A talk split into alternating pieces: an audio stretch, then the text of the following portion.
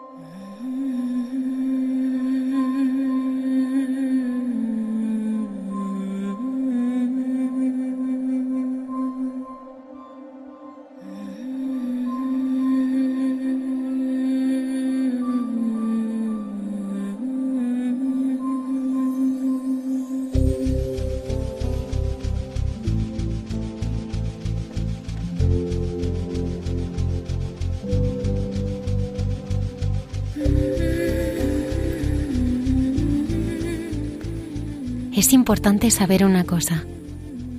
Solo experimentaremos el apoyo de Dios si le dejamos el espacio necesario para que pueda manifestarse.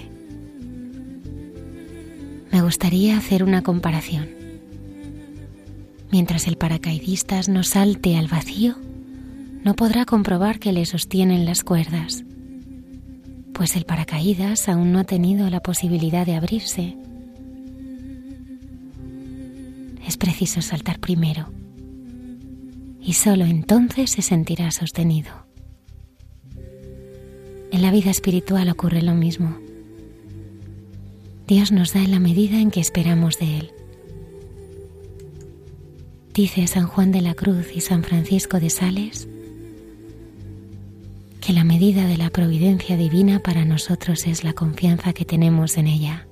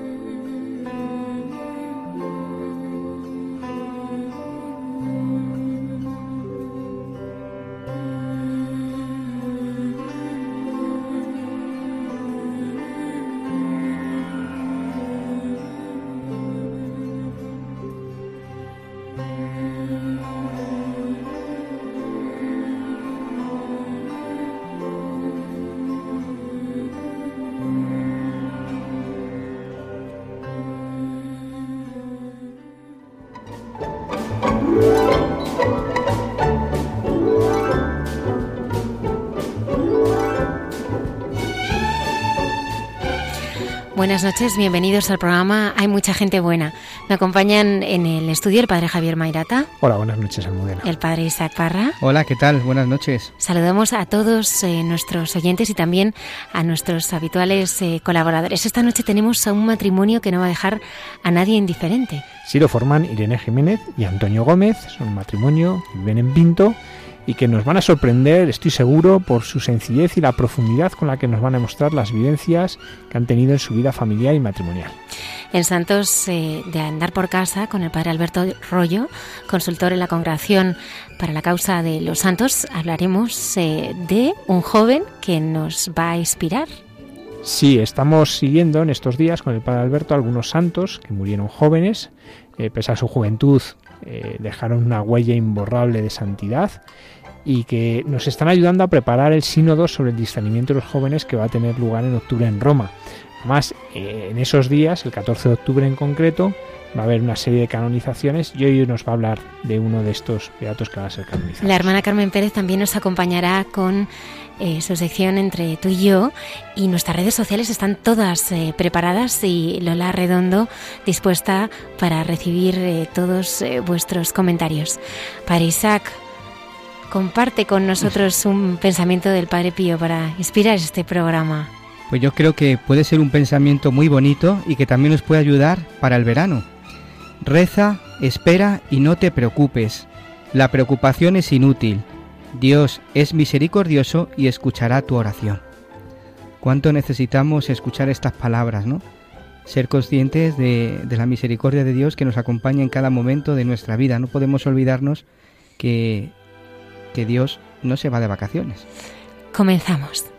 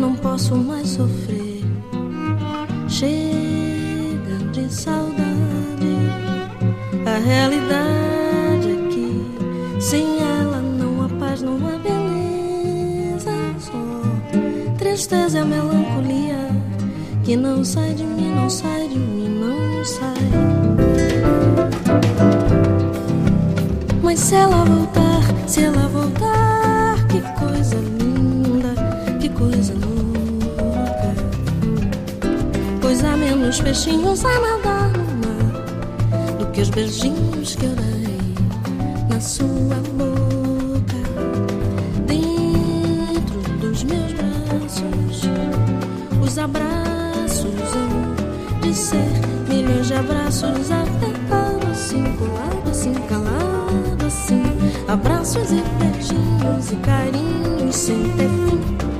É acabar com esse negócio de você viver sem mim. Não quero mais esse negócio de você longe de mim. Vamos deixar esse negócio de você viver sem mim.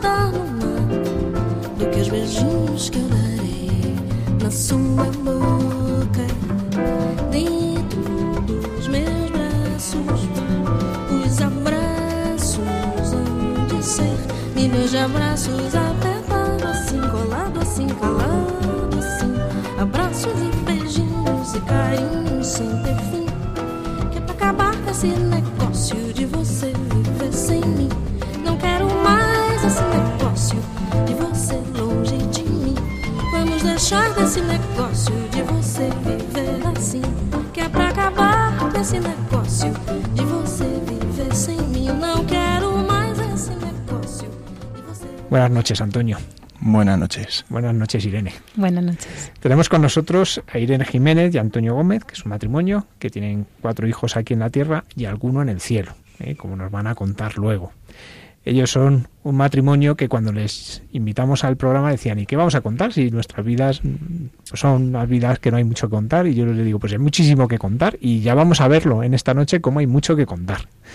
Yo me gustaría comenzar, eh, bueno, primero vamos a contar un secreto, para que todo el mundo lo sepa. Antonio fue el catequista del padre Isaac. Cuéntanos cómo fue aquello. Jolines, jolines. Qué marroncito, qué marroncito. Si lo llego a saber, no te lo digo. No, hombre, yo di catequesis a, a Isaac en primero y segundo de confirmación. Después él pasó al seminario y tal, pero, pero sí, estaba en el grupo. O sea, pasó de tenerte de catequista al seminario. Sí, sí. ¿Y cómo fue eso para ti? No, jolines, a, a ti te llama la atención. Te llama la atención, jolines. No sé, es que fue algo. Porque fueron varios chavales de, aquel grupo y, bueno, si es la voluntad de Dios, pues bendito sea, ¿sabes? Pero te llama la atención. Eh, el párroco entonces eh, en Pinto era, era don Alfonso y la verdad es que el grupito que teníamos era muy bueno, era muy muy bueno. Lo único que, entiendo, que no entiendo es que de un- una personilla tan tan chiquitita como yo hayan salido estas pedazos personas como, como Isaac, que es una especie de perfume, ¿sabes? O sea, chiquitito pero pero grande. Lo saben nuestros oyentes de, de hoy en todas las semanas y le conocen y saben la, la grandeza de, del padre Isaac. Eh, tú eras catequista, luego tú has vivido siempre la fe, Antonio. Uy, siempre. Yo creo que todos hemos tenido algún bachecillo, ¿no? Vamos, yo por lo menos sí he tenido bachecillos. Eh, desde pequeñito siempre he ido a misa y tal, ¿no? Después estaba en, en poscomunión, mm, iba con mi madre, el grupo de amigos. Sí, más o menos sí. Después confirmación. Mm, Sí, sí, más o menos sí. ¿Y tú, Irene? Yo también, a mí me han llevado desde pequeñita siempre a misa.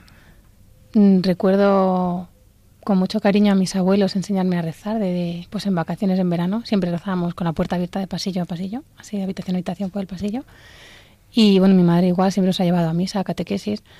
Pero es verdad que mm, yo no, no recuerdo vivir de corazón la fe hasta que, hasta que Dios se cruzó en mi camino y me puso las pilas. ¿Y cómo se cruza en tu camino? Pues en mi caso, mm, a ver, a mí mi madre me obligó a apuntarme a clase a confirmación con mi hermana. Íbamos ahí las dos y me aburría soberanamente. Me parecía un aburrimiento estar allí una hora y pico escuchando al seminarista contarme no sé qué y no porque no entendía muy bien lo que me estaba diciendo. O sea, me parecía muy bien, pero no lo no lo asimilaba dentro de mi vida y de verdad que he ido a misa toda la vida, o sea, que es que ha sido siempre, ¿no? Y hemos estado en pues en comunión, en poscomunión, en grupitos y luego pues así porque Dios quiso también, porque siempre hemos sido unas niñas muy caseras de estar en casa y de salir alguna vez fuera, pero poco. De pronto apareció la, la oportunidad de París 97 y mi padre, no sabemos muy bien por qué, cedió a que fuéramos mi hermana y yo. Entonces ahí es cuando Dios realmente mm, cobró vida, o sea, hizo que cobrase vida todo lo que había ido aprendiendo durante los años anteriores de confirmación. Y ahí, claro, me di cuenta de que todo lo que me habían estado contando era real, no era un libro teórico que me, que me estaban contando, ¿no? Y la verdad es que, pues, el, el poderle poner vida a todo eso es una maravilla, porque al final dices, es que ahora vivo de fe, no como antes, que vivía de que me obligaban a ir. Pero ¿cómo fue ese viaje? Pues ese viaje fue providencial, eso Era es la, lo primero. a la Jornada Mundial de la Juventud. Claro, que- ahí a París a, a ver a Juan Pablo II. Además, yo era más pequeña de la edad, no, no tenía que haber ido en realidad. Y como iba con mi hermana, pues bueno, hicieron un poquito ahí, venga, vas con tu hermana, no pasa nada. Y, bueno, pues fuimos toda la peregrinación, pues igual recibiendo un montón de, pues en cada oración, en cada catequesis, en cada momento.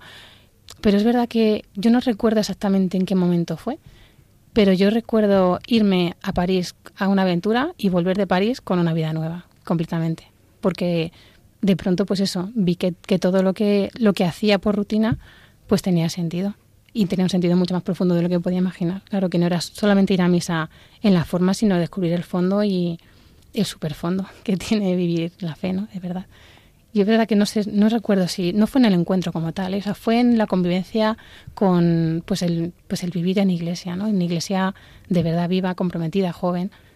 Y no sé, yo lo recuerdo como un cambio radical de la teoría a la práctica, así, de golpe. Es que esos encuentros se hicieron mucho bien, yo creo, ¿no? Sí, han hecho y siguen haciéndolo gracias a. Dios. El próximo es en Panamá. Es verdad que a los españoles nos pillen un poquito lejos y en una fecha mala, porque va a ser en enero, ¿no? Eh, tú, Antonio, ¿cómo fue ese cambio, ¿no? De, de vivir una fe que habías aprendido a, a tomar la fe como, como una vocación y una misión. Y es que yo creo que más o menos siempre ha sido lineal todo. O sea, no... A lo mejor es que soy muy de costumbres, ¿no? Pero yo eh, sí, sí rezaba. Me acuerdo, me acuerdo en confirmación una convivencia que tuvimos. Se está riendo mi mujer de mí. Y lo de las costumbres, lo tenemos últimamente muy del día. Bueno, pues yo, yo me acuerdo una, co- una, una convivencia que tuvimos en confirmación, cuando estábamos a punto de confirmarnos, en una colonia de, del Verbum Dei en, en Loeches, Sí. que allí allí sí se me, to- se me removieron muchas cosas, ¿no? Pero ya antes se me habían removido otras. mm, No sé, es que fue fueron fueron muchas pequeñas cositas. Yo siempre he hablado con, con el jefe. El jefe para mí es, es Jesús, ¿no? Y siempre me refiero a él como el jefe. Y, y después eh, mi manera de rezar a lo mejor era un poco diferente pero yo eh, rezaba con cosas que a, que a gente le sorprendían bastante, ¿no? Por ejemplo, una canción de Joaquín Sabina que no, no pega mucho, ¿no? Bueno, pues yo encontraba una manera de rezar con esa canción. ¿Y, y cómo? Pues no lo sé, pero a mí me llegaba, me, me llevaba al jefe. Entonces, o, o- cosas rutinarias, ¿sabes? Entonces no, no sé, son ese tipo de cosas que no, no sé explicar. Joaquín Sabina habrá oído muchas cosas de sus canciones, pero que han ayudado a rezar a alguien, esa seguramente no y habría que hacérsela llegar. El Señor se vale de todo. Nunca es tarde, Sí. está bien. ¿Y vosotros cómo, cómo os conocéis? Uy, ¿cómo nos conocimos? ¿Empiezo Pues, a contar eh, yo? Empieza, empieza. Vale, pues yo, bueno, yo en las navidades, en las navidades del 2002, yo había estado en unos ejercicios espirituales en Salamanca con, don Alfonso y con más gente de la parroquia. De hecho, me estaba planteando otro tipo de cosas. Fui a, otro tipo de cosas, a discernir otro tipo de cosas. O sea, me estaba planteando una posibilidad de poder a lo mejor entrar en un seminario. Llego a, los ejercicios en silencio, en, en Valladolid, con el, pa- el padre Paco Cerro. Y bueno, aquello fue algo bestial. Fue una de las mejores experiencias de mi vida. Pero fue tan, tan especial. Íbamos un grupo de pinto, de chicos y chicas. Había gente que era de pinto, otra gente que no. Bueno, el caso es que salí de ahí aquellos ejercicios sin haber hablado palabra y saliendo con una niña. O sea, saliendo con una chica. A ver, sí, es curioso, es curioso, porque es curioso. esto- En silencio, Pero no era no era, no era Irene, ¿no? O sea, eso es que el jefe cogió y me dio un bofetón porque ya le dije, mira, señor, lo que tú quieras, me pongo en tus manos y, y salgo y salgo de esos ejercicios cuando yo ya he dado el paso de, venga, señor, me pongo en tus manos, lo que tú quieras, salgo de esos ejercicios eh, saliendo con una niña, perdón. Eh, eh, bueno, estoy con esa niña, ¿no? Y, me deja. Y el 8 de marzo de ese la semana después de dejarme, una cosa así, conozco a Irene en la capilla. eh, Bueno, yo estaba en Nación Católica en Valdemoro y conozco en la, eh, con, bueno, con una con una amiga de Valdemoro. eh, voy a su- iba a su capilla a, a la, ca- a la, mm, Universidad de, Magis- de Magisterio, ¿verdad? Sí. Vale, pues de la Complu, sí. Y voy, voy para allá y conozco a Irene. Bueno, y a partir de ahí, mm, ¿qué tendrá esta niña? ¿Qué tendrá esta niña? Y, y después empezamos a salir un 26 de mayo, formalmente. Sí. Pero nos conocimos un 8 de marzo de una manera así, accidental. Y mira, Bueno, accidental. ¿Y cuándo, ¿Y cuándo descubrís que, que ese gustarse, que ese mirarse, que ese decir que tiene esta niña, eh, que eso es una vocación, que eso es una llamada de Dios a hacer algo grande en vuestra vida? ¿Cómo lo vais descubriendo? Pues, bueno, yo, a ver, en mi caso particular, cuando yo conocí a Toñín, o sea, tenía- tengo muy claro que, que fue porque Dios quiso, ¿eh? porque, o sea, pre- volviendo un poquito más atrás, los dos fuimos a París, pero no nos conocimos allí. Hemos ella era una yogurina, la sacó Sí, un montón de pequeña. años. A mí saca casi siete años. Pero es verdad que él iba de mayor, mm, bien, y yo iba pues incluso antes de la edad que tenía que tener, iba con 15 añitos a París. Y, y allí no nos conocimos, pues Dios no quiso, porque estábamos, o sea, estuvimos 12 días compartiendo un montón de espacios y no y Dios no quiso. Pero es que incluso una semana antes de, de conocerle oficialmente nos habíamos cruzado, porque esta amiga Arancha, ella, claro, estudiaba en la Facultad de Educación yo la conocía de la facultad y el de Valdemoro, de, de Acción Católica, era muy amigo suyo. Entonces, en una- hubo una jornada de la juventud de, de Getafe el sábado anterior y además ella dice, si tú le conoces, digo, no le conozco. Dice, si el sábado estaba hablando con él y justo llegaste tú, pues no le vi. Y él todavía me imagino que estaría con esta otra chica porque fue, o sea, fue una- un, dejarle y, y enseguida conocernos, ¿no? Entonces Dios le puso en el momento adecuado en el lugar que él había planificado. Eso está más claro que el agua porque podía haber ocurrido de mil maneras y Dios lo planteó así, ¿no? Entonces, además también es, yo me encontraba un poco en la situación de Toñín también, de decir, bueno, pues mm, Jesús, tú haz de mí lo que quieras, pero yo sí que tenía una oración y siempre lo siempre le rezaba igual a Jesús, ¿no? Y decía, tú, Señor, lo que tú quieras, pero joven. O sea, yo me quiero casar joven, no me quiero una monja joven, no que sea joven. Yo no quiero estar toda la vida esperando a ver a qué me llamas. Llámame ya. Y a los 19 años le conocí, o sea, que es que fue y enseguida nos casamos. A mí me llamaban a saltacunas, mis amigos. Sí, es que de 26 a 19 el salto es muy grande. Pero es verdad que, que pues Dios nos puso ahí y, y enseguida nos, nos atraímos mucho nos- por la forma de ser, supongo, o por lo que fuera, porque yo recuerdo de conocerle un viernes y estaba deseando que llegase el viernes siguiente para volver a verle, porque me llamaba la atención, me parecía un chico muy majo, muy simpático y pues me apetecía. Además es que el día que nos conocimos, el pobrecito mío me llevó hasta, yo vivía en el Álamo, me llevó hasta el Álamo en coche desde la universidad y se tragó un atascado. Claro, a, a cinco viernes por la tarde, a, mediodía justo, pues todo el atasco de salida, mi- en, en primavera, en marzo, pues se lo tragó enterito y aún así luego quiso seguir llevándome a casa los viernes, o sea que muy bien.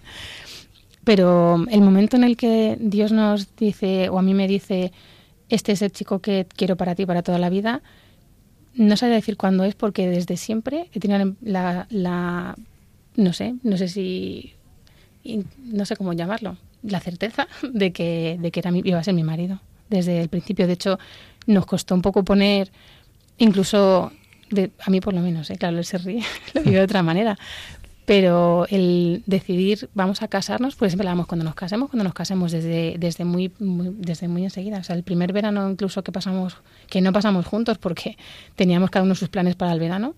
Y como empezamos a salir en mayo, pues allí cada uno hizo su verano y estuvimos dos meses tranquilamente sin vernos. No pasó nada. Nada malo, quiero decir. Dos meses sin vernos recién novios, nada, sin problema. Y el- al verano siguiente ya estábamos hablando de poner fecha de boda y de, de cuando nos casemos. Y dije, pero vamos a casarnos, ¿no? O sea, vamos a empezar a poner los pies en la tierra, que esto tiene que ir para adelante. Y desde siempre, yo tenía la impresión de que desde siempre, no sabría decir, y Dios me dijo en tal oración de tal día, no, desde el principio. Os decidís casaros pronto, que eso es absolutamente contracultural. Porque es verdad Ujú. que tú tenías más años, pero tú eras mucho más joven. Bueno, Sí. yo era un yogurín, tenía solo 26 años. ¿eh? Sí, no, por eso, que eras un poco más mayor, pero vamos, que para la media, eh, bajabais la media muchísimo. Yo es que le dije que no iba a dejar cumplir los 30 soltero. Digo, no puede ser que llegues a 30 años soltero, chico. Se casó con 29, estamos ahí raspando. Sí, Pero y- bien, bien. Pero es que hay ciertas cosas, de verdad, que es que yo creo que no conviene alargarlas. O es o no es. O sea, el calentamiento, me refiero, o sea, cuando tú corres o haces algún deporte y tal, el calentamiento tiene que tener un, un periodo. Si no, no salgas a la carrera. ¿Sabes? O sea, si te pasas, no puedes salir a la carrera. Tienes que tener el tiempo justo y, y el noviazgo es lo mismo. Si tienes las ideas claras y todo claro y tal, es absurdo alargarlo, porque al final mm, vas a confundir todo eh, y no te vas a casar o no te va a ir bien la cosa. Entonces, Y cuando uno se casa, ¿en- ¿de quién se fía? ¿En quién pone su confianza? Porque me imagino cuando uno se mira a sí mismo, piensa, esto me excede. es un paso grande, ¿eh? es un paso grande, que impone mucho, pero no es el que más impone. Porque tú quieres a la, tú quieres a, vamos, yo quería a Irene con locura y la quiero con locura, más que la quiero cada día que pasa más, ¿no? Pero, pero cuando te casas ya ves que, que ya, que esa persona está ahí y ya es para siempre. Entonces no sé, no sé qué más decir. Que hable ella. Pues, mm, a ver, la confianza en mí no la puedo poner. Porque entonces vamos, para, vamos cuesta abajo y sin. Uy, si contas anécdotas. Sí, tiene, el pobrecito tiene muchas que contar. y, y además que yo soy un desastre, entonces es lo que hay. y es verdad Por que... eso nos llevamos bien. Y es verdad que, bueno, yo en Toñín confío plenamente, claro, en mi marido, pero es verdad que también es humano. Y eh, es que no te queda más remedio que poner la confianza en la pata central, ¿no? De las tres, que es que es, que es, Jesucristo, porque es que si no, no tiraríamos para ningún lado. Sería imposible. Sí, siempre hemos puesto el ejemplo ese de la silla con tres patas, ¿no? Estamos nosotros y está el jefe. Entonces, si falla el jefe, estamos perdidos. La es banqueta que se no cae. falla, claro. si fallamos Entonces, uno de los el dos, jefe, pues bueno. el jefe no va a fallar, entonces los que podemos fallar somos nosotros. Mm. Y si confiamos en el jefe, pues es complicado, porque al final te terminas abrazando y no te caes. Claro. ¿Y cómo se manifiesta la providencia de Dios en, el- en la vida de la familia, en el matrimonio? Uf. Cada, cada momento, que si no fuera por él y por, por todo lo que hace no sé, no sé si lo hace o lo hacen los demás guiados por él o no sé, él, él se apaña como puede, pero o sea, todo lo que, o sea, las cosas al final siempre siempre salen. Sea, siempre llegamos, alcanzamos a todo y a veces parece que no puedo más, pero siempre al final y siempre al final hay luz al final del túnel, entonces las cosas salen, ya está. Bueno, vamos a, a la llegada de los hijos, ¿no? ¿Cómo, cómo fue la llegada del primero? ¿Cómo lo vivisteis? ¿Cómo se vive eh, este regalo de Dios? Eh, además que sí, es que fue un regalo. Sí, sí fue un regalo porque, bueno, nosotros cuando nos casamos, a ver, la decisión la tomamos, la tomamos, la tomé casi más yo que Toñi, la verdad. Sí, Así, las es cosas cierto, yo soy un gallina. Porque le dije, pero vamos a ver, nos vamos a casar, pero me vas a pedir que me case contigo algún día, porque la conversación era siempre, vamos a casarnos, vamos a casarnos. Entonces, pues ahí ya pusimos fecha y, y era yo la que estaba también con muchas ganas de, de ponerle fecha a, pues a, a mi boda, ¿no? A decir, a empezar una vida nueva. Y ahí sí que sí que Toñi me ponía pegas. Pero es que tú fíjate, estás en la universidad, tienes que acabar. Digo, pues sí, te tocaba la carrera. Y una vez que acabes, no sabes qué es la vida, tendrás que trabajar y tal. Pues es que según me dijo, eh, tendrás que trabajar, esa misma semana me llamó por teléfono una profe de la universidad, la profe de música, Pilar, para ofrecerme un trabajo. Y el año que viene, ¿qué planes tienes? Y yo pensando para mí, adentro, pues casarme. Pero claro, como no sabía todavía, y digo, pues me empecé a trabajar. Dice, pues en septiembre tienes trabajo. Digo, así, un proyecto nuevo, tal, un internado, vamos a ver qué sale. Ah, pues vale, fenomenal, pues me subo al carro. Y ya le llamé por teléfono, ya tengo trabajo, ¿qué más tenemos que hacer para casarnos? y es verdad que él siempre ha ido como un poco más cauteloso, pero también miedoso, pero al revés, voy a decir, miedoso pero cauteloso. Es decir, si hubiera sido por mí, esto hubiera sido una auténtica locura. Menos mal que estaba él para aplacar un poco ahí un poco pues mi, mi ímpetu, ¿no? Y entonces cuando nos casamos igual le decía, bueno, yo, yo quiero tener niños ya. Él decía, pues bueno, tenemos que conocernos, esto hay que limar asperezas, porque claro, la convivencia es complicada. Nosotros no nos no convivimos antes de casarnos, nos casamos y empezamos a vivir juntos ese mismo día. Entonces, claro, pues una pareja que empieza a vivir una, una nueva vida, pues hay que empezar de cero y poner unas bases y tal. Venga, sí. Y ya llevamos casados un mes, dos meses, tres meses. Venga, llegamos al año, porque nos casamos en julio y en agosto es mi El 9 cumpleaños. de julio. El 9 de julio, sí. Y en agosto es mi cumple me dice, ¿qué quieres para tu cumple? Digo, yo quiero un hijo, por favor. Es que ya, ya llevamos un año casados, ya hemos limamos esas perezas. Y la verdad es que Dios nos concedió el regalo que en agosto me quedé embarazada. O sea, que es que fue, pues dicho y hecho. El Señor es que también está deseando, estoy segura. Entonces, sí, sí. Y la verdad es que la llegada de Juan Pablo, pues fue para mí maravillosa, lo mejor de mi vida.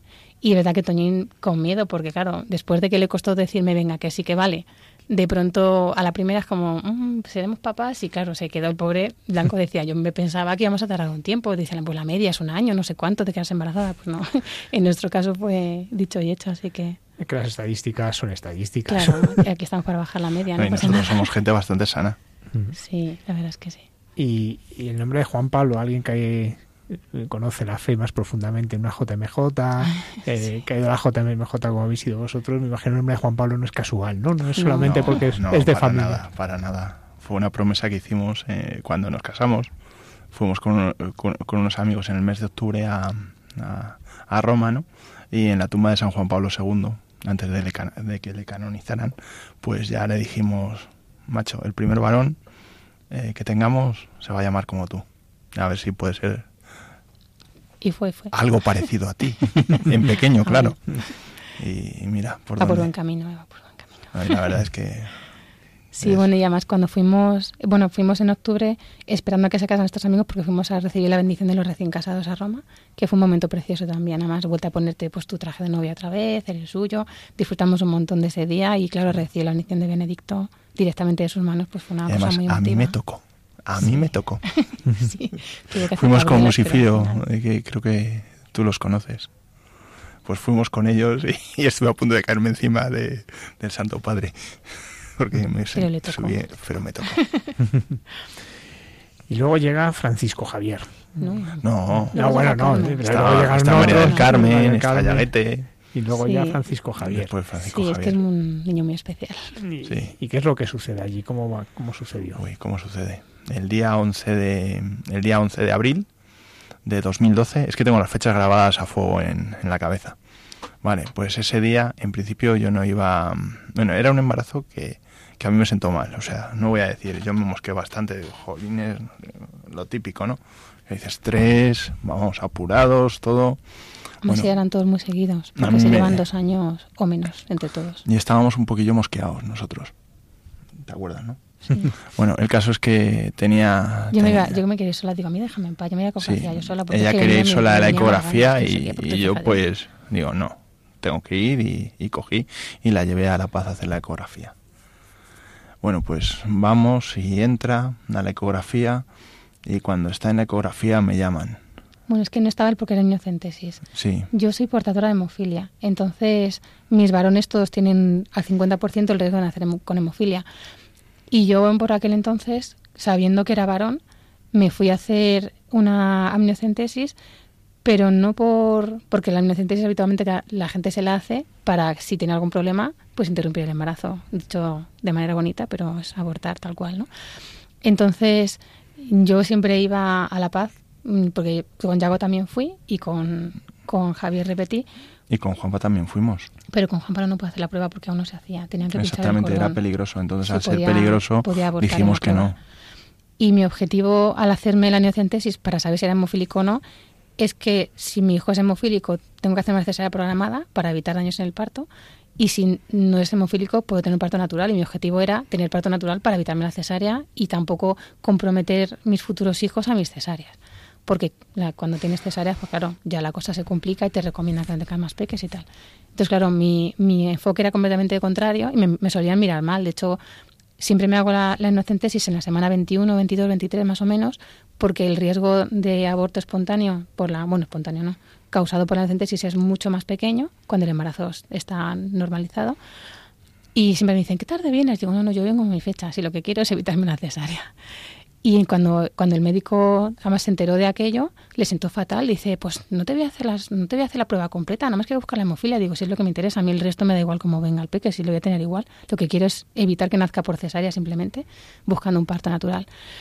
Y claro, al hacerla, por eso él no entró, porque tenía que pincharme, sacar líquido y tal, y entraba la mamá sola. Y claro, cuando puso el ecógrafo para sacarla el, el líquido amniótico, pues ahí vio, vio una cardiopatía tremenda que tenía nuestro peque y ya fue cuando le llamaron. Entonces ahí ya puede seguir. Sí, y nada, ya nos estuvieron explicando que era el síndrome del ventrículo izquierdo hipoplásico y que era bastante complicado y, bueno, el caso es que, que directamente nos preguntaron, bueno, ¿queréis, ¿queréis matar a vuestro hijo? Mm, O sea, no nos lo dijeron con esas palabras, ¿no? Pero bueno, yo entiendo eso, cuando me dicen lo del aborto y tal, entiendo eso, ¿no? Y, y no. O sea, directamente Saltó los dos... un resorte. los No, dos saltaste tú primero que Sí. yo me quedé. No, No, ni no. hablar. No. No. O sea, yo no soy quien para quitar la vida a nadie. Y menos a mi hijo, entre otras cosas, porque no me perdonaría en la vida. Y, y bueno, el caso es que, que bueno, que hicimos eso y pasamos el embarazo. Fueron días muy duros. Sí, nos dijeron desde el primer momento que, Que las que las posibilidades de vivir eran del 50% y con una calidad de vida muy bajita. Sea, sabíamos que él tenía que estar ingresado muchísimo, muchísimo tiempo, varias operaciones para poder vivir, simplemente vivir. No, o sea, vivir a, a un, a un ritmo muy bajito, de porque no podía hacer esfuerzos si hubiera vivido. Entonces, iba a ser una vida complicada, pero bueno, ahí vamos a ir todos. Y ya estábamos, de hecho, yo estaba dándole vueltas, planificando, digo, ¿cómo voy a hacer con los tres fieras que tengo en casa para que bajen el nivel, para poder acoger a este chiquitito que no va a poder seguirles el ritmo, ¿no? Entonces, pues siempre planificando en futuro, ¿no? Y yo recuerdo en el embarazo, recuerdo muchas cosas, ¿no? Bueno, recuerdo que los primeros dos días que además, después de tener necesidades, tienes que guardar reposo absoluto y yo en mi casa no puedo. Con lo cual, siempre que él me hizo la prueba me he ido a casa de mis padres esos dos días y Toño se ha quedado pues con sus padres y con quien podía, con los peques, ¿no? Y yo recuerdo dos días de llorar y llorar y llorar y decir, es que ¿qué va, o sea, ¿qué va a ser de este niño? ¿no? Yo es que no puedo hacer nada. Si pudiera hacer algo, ¿y esto por qué? O sea, un montón de preguntas, ¿no? Mi cabeza estaba llena de preguntas y yo me encontraba sola, tampoco estaba con Toñín, que era, claro, mi soporte, ¿no? Y en- desde ese momento, además, nos unimos de tal manera, o sea, íbamos regañados, ¿eh? A la, a la ecografía. Pero hicimos ahí un, un empaste los dos, un empaque, decía, es que esto hay que tirar para adelante como sea. Y además nos bombardeaban desde fuera con un montón de, de consejos de, pero si tu peque viene mal, ya para qué vas a continuar, pues cuanto antes mejor, ¿no? Si sabes que aunque viva lo va a pasar mal, pues quítalo de en medio cuanto antes. Y que de mí me daba la risa, digo, ¿cómo voy a quitar de en medio a nadie si es que es mi hijo? O sea, mi vocación de madre es cuidar de mis hijos, no es dejarles a un lado para que no me molesten o para que, no sé, que no, es justo todo lo contrario. En- no podía hacer menos que intentar lo mejor para el pequeño. Y de hecho estuvimos mucho tiempo mirando muchos hospitales, las posibilidades que había de operación, que no era una operación única, sino que había, al ser tres, podían ir en diferentes órdenes, entonces siempre buscando el mal menor para, para el bebé, lo primero, para nosotros y para los demás niños. Claro que teníamos tres más de los que tirar para adelante. Buscamos un hospital cerquita de casa y ahí también... Bueno, había solamente tres hospitales que lo hacían. Sí, en Madrid, sí. Y al final hablamos con médicos, nos movimos un montón. Nos cuidaron muchísimo desde el primer momento. La verdad, la gente, los médicos, todo el mundo pero excepcional, excepcional. De verdad, ah, yo recuerdo saliendo de La Paz por la puerta, él se fue a buscar el coche y yo me quedé esperándole en una, en una parada de autobús y llamé automáticamente por teléfono a mi hermana. Y es que mi hermana, tengo una hermana que es Carmelita y ella es mi, mi soporte para todo y para siempre. Es, la tengo ahí siempre y como siempre sé dónde está, pues no tengo ningún problema, localizo fácilmente. Entonces llamé por teléfono, no, sé ni qué hora era, no la requiero ni era nada. De igual, yo llamé, hecha un mar de lágrimas, claro, y decía, es que se me amontonaba todo, no sabía lo que iba a ser aquello. Y ella me dijo, tranquila, dice, si es que la, la, vida, nuestra vida nos la regala Dios y es suya, pues Él sabrá lo que hace. Y digo, pues tienes toda la razón, que, que me estoy agobiando tanto, ¿no? Y, y, la verdad es que desde, desde ese momento arrancó una carrera de, de supervivencia para, para todos y de preparación también de los hermanos, sobre todo rezando, todos los días rezábamos para que a Francisco Javier se le cure el corazón, que se le cure el corazón. Y de hecho, bueno, Dios escucha sus, sus plegarias porque al final al pequeño se le complicó mucho la vida, pero el corazón iba tirando. Así que, que era lo más complicado que tenía. ¿Y cómo se ha ido la fe a vivir este momento tan tremendo? Es que la fe lo es todo. En ese momento, lo único que tenía yo era fe. O sea, el único que movía, me movía para todo. Es que si no hubiera sido porque tenía claro que nuestro hijo iba a vivir sí o sí, aquí o allí, pero iba a vivir. Entonces, si tenía claro eso, lo demás es que es fiarte de Dios y decir, pues es tu plan. Hecho, nuestro peque vivió 20 días. Y yo recuerdo, es que además fueron muchas muchas pequeñas cosas, ¿no? Pero recuerdo que el día 19 de vida subíamos siempre que íbamos a verle porque el horario era, pues la verdad es que era bastante amplio, pero había momentos que estaba la UCI cerrada y no podíamos estar todo el tiempo con él. Entonces aprovechamos para ir a casa, ver a los otros niños. En el turno de noche nos íbamos a dormir a casa. Decían, vosotros tenéis que dormir, que si cuando se le pase la anestesia y esté despierto, os diremos que os quedéis porque llorará. Entonces, mientras que esté anestesiado, aprovechar y ir a casa a dormir lo que podáis, ¿no? Entonces siempre íbamos a la, al entrar y a salir a la capilla del hospital. Y yo recuerdo que el día anterior le dije a, le dije, siempre hemos rezado para que se recuperase si se le complicaba, pues yo que sé, en, tuvo un fallo renal, pues para que se cure el fallo renal, tuvo una infección para que se le pase la infección, o sea, tuvo muchas complicaciones pequeñitas en el posoperatorio, ¿no? Y yo recuerdo que el día anterior le dije a Jesús, digo, mira, es que ya me da igual, yo lo único que quiero es que sea santo. O sea, si, si tú quieres que sea santo en la tierra, fenomenal, si quieres que sea santo en el cielo, pues también.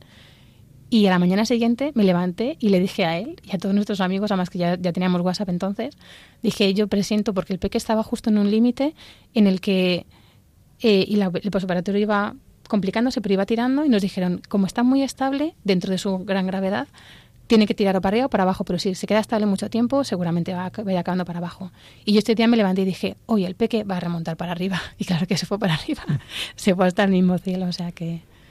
Sí, yo, bueno, eso fue el día anterior, porque el, día que falleció ya, ya no fuimos a casa sabiendo que al día siguiente íbamos a tener un pequeño el cielo. Ya ese día nos dijeron los médicos, tranquilos, y para vosotros no hay horarios. Y dije, uy, si no hay horarios, es que no podemos quedar, con lo cual es para pasar mucho tiempo con el chiquitín en el hospital.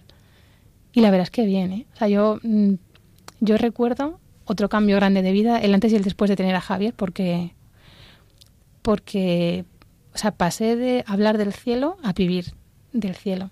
Que no es lo mismo la teoría, lo, que me he dicho antes, que la práctica. O sea, yo hice un curso de escatología rápido, intensivo y, fenomenal. Porque desde entonces tengo más. Mm, o sea, aunque vivimos en la tierra, luchamos aquí todo lo que podemos, pero tengo mi vista puesta más arriba que abajo. De, desde ese momento especialmente. Porque sé que tengo allí a un hijo estupendo, un pedazo de santa más bautizado, con lo cual fenomenal y tengo muy claro que, que esto es transitorio y que vamos a ir todos para allá. De hecho, yo ya, ya, le tengo bien dicho a mi hijo, cuídame porque necesito ir para allá contigo, así que intercede para que, para que me haga santa. ¿Y los niños cómo, cómo lo viven? ¿Cuántos qué años tenían los niños en ese momento?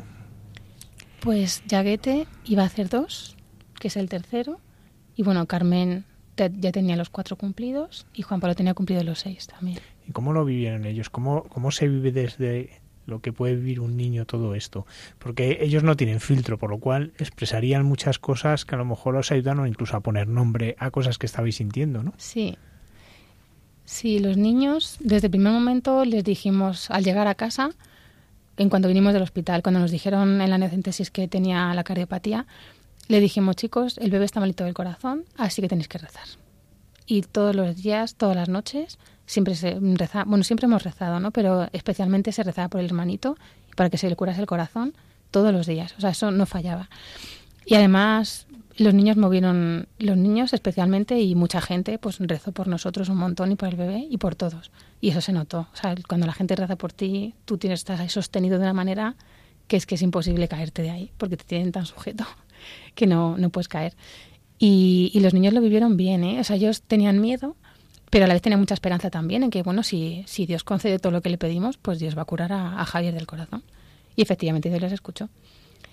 Y es verdad que el día que, que el peque falleció, llegamos a casa también, además muy tarde y además súper cuidados, porque teníamos a los niños con, una, con un par de, de señoras de la parroquia encantadoras. Unas buenas amigas. Sí, sí, encantadoras. Sí. Y les cuidaron súper bien. Ellas sabían que no íbamos a llegar a casa a la hora de siempre, íbamos a llegar más tarde, teníamos que arreglar más papeles, bueno, todo el jaleo, ¿no? Y cuando llegamos les, les contamos, no, les digáis nada, es que ya digo, nosotros no os preocupéis, no les decimos nada. Pues ya nos sentamos en el sofá, les contamos, pues fijaros que Javier está en el cielo, porque pues ya, ya no ha podido más, ha tenido un montón de complicaciones y ya no podía. Claro, se quedan chafadísimos. Y pusieron cara de, ¿cómo? O sea, no puede ser, con todo lo que hemos rezado, no, esto no puede ser. Y, Se mosquearon bastante, sí, se ¿eh? bastante. Y es verdad que ellos, el, aquel día, la única forma que tuvieron de consolarse, y es una tontería, pero a ellos les sirvió, fue que, que ellos pensaban, pues está en el cielo, vamos a ir a verle. Digo, pues claro, cuando no, todos algún día acabaremos en el cielo, no sabemos cuándo, pues cuando Dios quiera, ¿no? Puede ser pronto, puede ser tarde, esperemos que sea tarde. Y estar aquí todos juntos en familia, pero pues lo que, lo que Dios quiera, ¿no? Y dijeron, ah, pues claro, pues si yo voy al cielo, ¿le, podré, ¿le puedo llevar cosas? Pues, pues claro, tú al cielo te puedes llevar lo que Y quieras. empezaron, y empezaron a guardar juguetes Sí, llevárselos juguetes a- para al hermanito. Y ya les dijimos, Pues pero ahora no pero ahora no. Eso cuando seáis vosotros bien vejecitos, ya, pero ahora no, ¿eh? Pues ellos se consolaron mucho pensando en, que, en Sí. qué juguetes le iban a llevar a su hermanito al cielo. Y entonces desde aquel momento no han vuelto a decir, "Me estoy enfadado. Sí que están a veces tristes, sobre todo Yago con lo pequeñito que era. Yago que tiene como una sensibilidad especial. Y él todavía a día de hoy, que han pasado ya seis años. sí. Bueno, va a hacer seis años ahora en agosto. Sí, el 16 años, el 16 de agosto, si Dios quiere, haría Seis seis añitos. añitos. Y, y, y Yago de vez en cuando todavía llega y se pone a llorar. Es que yo quería jugar con él, yo quería conocerle y no me acuerdo. Y tenemos fotos de, de él viéndole y dándole un besito. Mira, ves, Yago, si tú estás aquí en la foto. Dice, sí, pero no me acuerdo y yo quiero verla. Y no sé qué, todavía a día de hoy sigue, sigue llorando. Es verdad que una vez, eh, hace ya, pues él tenía cuatro añitos, hace ya, pues cuántos, pues casi cuatro años también de aquello. Un día se, aco- se acostó enfadadísima. Yo recuerdo que era Semana Santa, estábamos en el pueblo de vacaciones y se acostó, un- se- igual se echó a llorar, le entró el bajón, porque quiero ver a Javier. Le dije, bueno, pues si tanto quiere ver a tu hermanito, pues pídele a Jesús que, que te lo enseñe. Digo, si, si Dios puede hacer todo lo que él quiera. Y es verdad que la mañana siguiente se levantó diciendo que había estado en el cielo con su hermanito. Dice, nos, nos, nos asomamos a tu habitación a verte dormir y luego me fui con Javier al cielo y dice, tenemos más hermanos allí y tal. Y es verdad que hemos perdido algunos bebés y bueno, en- dentro de la barriga me refiero, en el embarazo, espontáneamente, evidentemente. Y el, bueno, algunas además les han puesto nombre los niños, ten- tenemos a Eva y tenemos bueno, a Francisco Javier, evidentemente, que está allí, y alguno más. Pero Francisco Javier es santo, ¿eh? Sí, Sí, es, es distinto. distinto. Está bautizado, es otra, es otra cosa, ¿no? Y, y bueno, y al- algún bebé más, porque Yago bajó diciendo que había un Lucas y no me acuerdo quién, o sea, mm, había más niños, estuvo jugando con ellos y bajó muy contento, o sea, el vino se levantó en- encantado de la vida diciendo que había estado con su hermanito jugando y estaba muy contento. Habían, o sea, habían jugado al cinquillo. Digo, mira, al cinquillo en el cielo, para que veas. Y es verdad que ellos tienen muy presente la vida, o sea, la muerte también y la, y la vida eterna. Los niños tienen muy claro, de hecho, cuando todavía vamos, bueno, todavía, muchas veces, pregunta, ¿cuántos hermanos sois? Que sois cuatro, dice, bueno, somos cinco, bueno, somos más. Y entonces empiezan a contar ahí, claro, la gente les mira con cara de estos niños, están muy locos, porque van por todas, además que van por, todas- no tienen filtro, lo que tú decías, y por donde vayan, van diciendo la cantidad de hermanos que tienen, y es verdad que a veces hay que decir, bueno, yo a veces les digo, tened en cuenta que hay mucha gente que no se entiende. Entonces, no, no, o sea, podéis decir lo que queráis, porque es, porque es como vosotros lo vivís, pero entended que la gente no, no se entiende y pensad que estáis mal de la cabeza. porque como se os ocurre decir tengo tantos hermanos en el cielo, pues eh, yo qué sé. Pero es verdad que ellos lo tienen muy asumido y lo dicen y les da igual, es que no les importa. Al revés. Ellos van diciendo, sí tenemos, además es que me dicen, dicen cuatro, bueno, no cinco, bueno, no, más. y ahí siempre, y luego explican, es que Javier se murió, porque claro, estaba malito el corazón y se fue al cielo.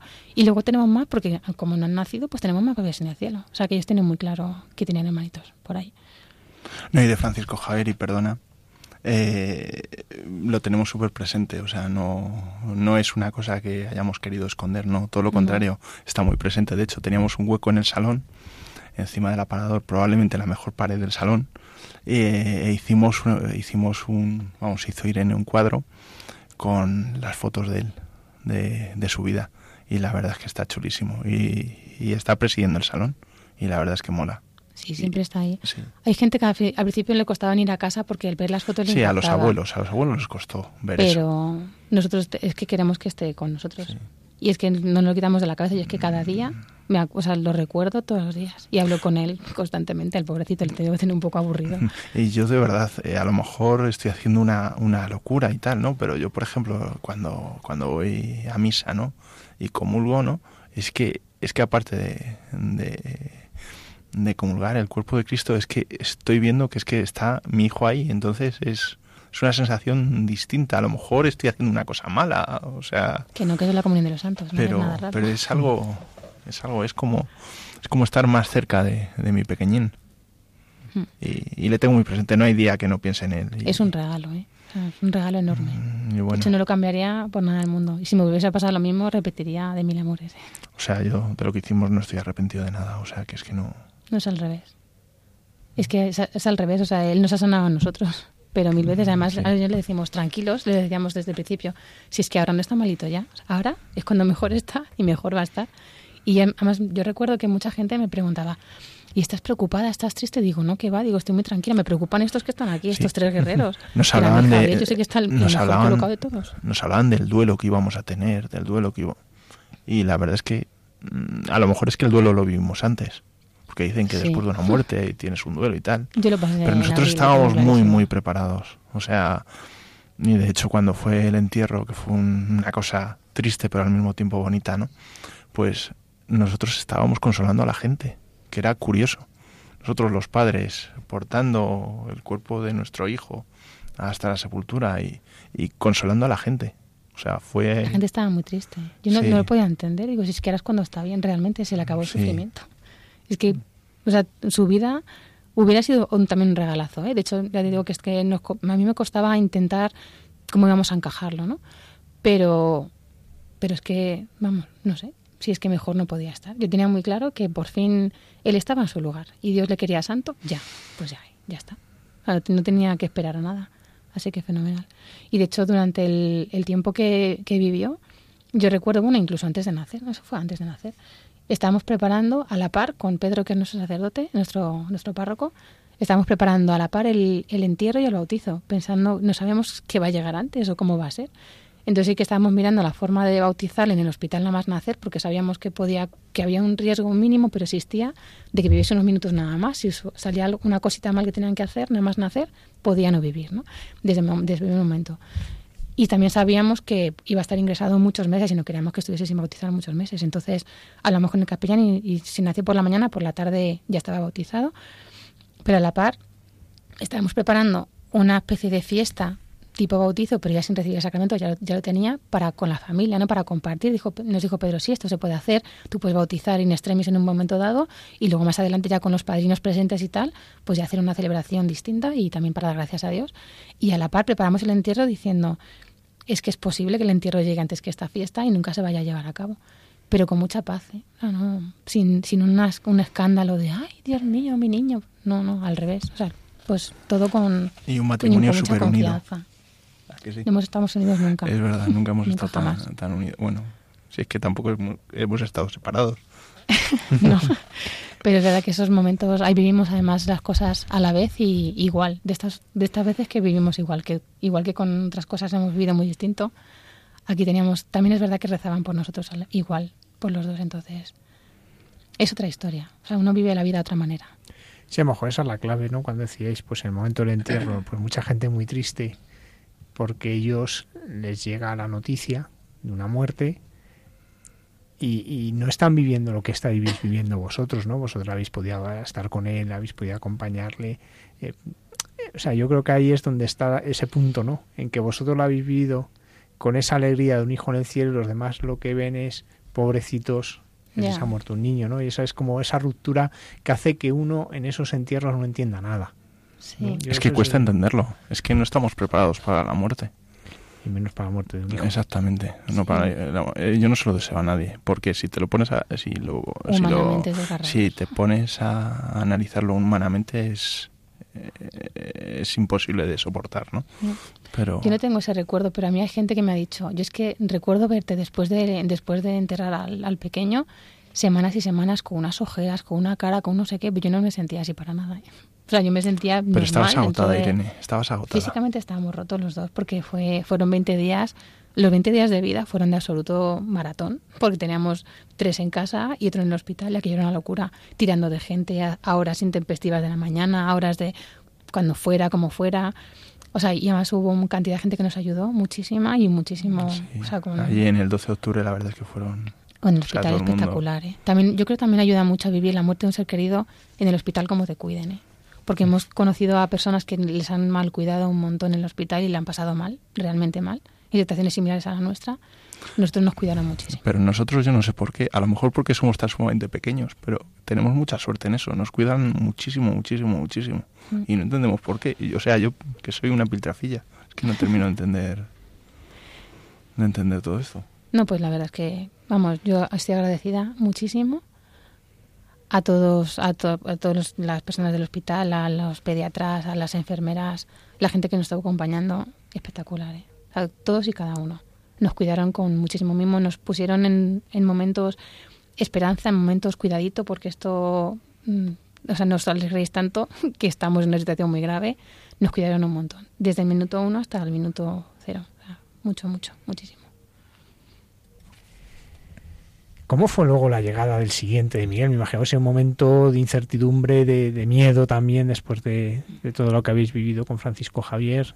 Bueno, es verdad que antes de, de Miguel vinieron otros dos pequeñitos que perdimos, con lo cual, o sea, no, fue Miguel del tirón. De hecho, Javier y Miguel se llevarían cuatro años. Y entre medias tuvimos dos, do- dos abortos chiquititos. Y la verdad es que, a ver, los embarazos mal. Sobre todo aquí mi esposo, que ya sabemos que es muy miedoso. Entonces, claro, era como después de lo que hemos pasado, tú fíjate, encima es que tenemos la, hemofilia ahí rondando, que en cualquier porque por ejemplo, el tercero es hemofílico. La verdad es que lo lleva fenomenal, ¿eh? pero pues es una enfermedad pues para toda la vida y la lleva muy bien, pero pues es un riesgo que estás ahí corriendo, ¿no?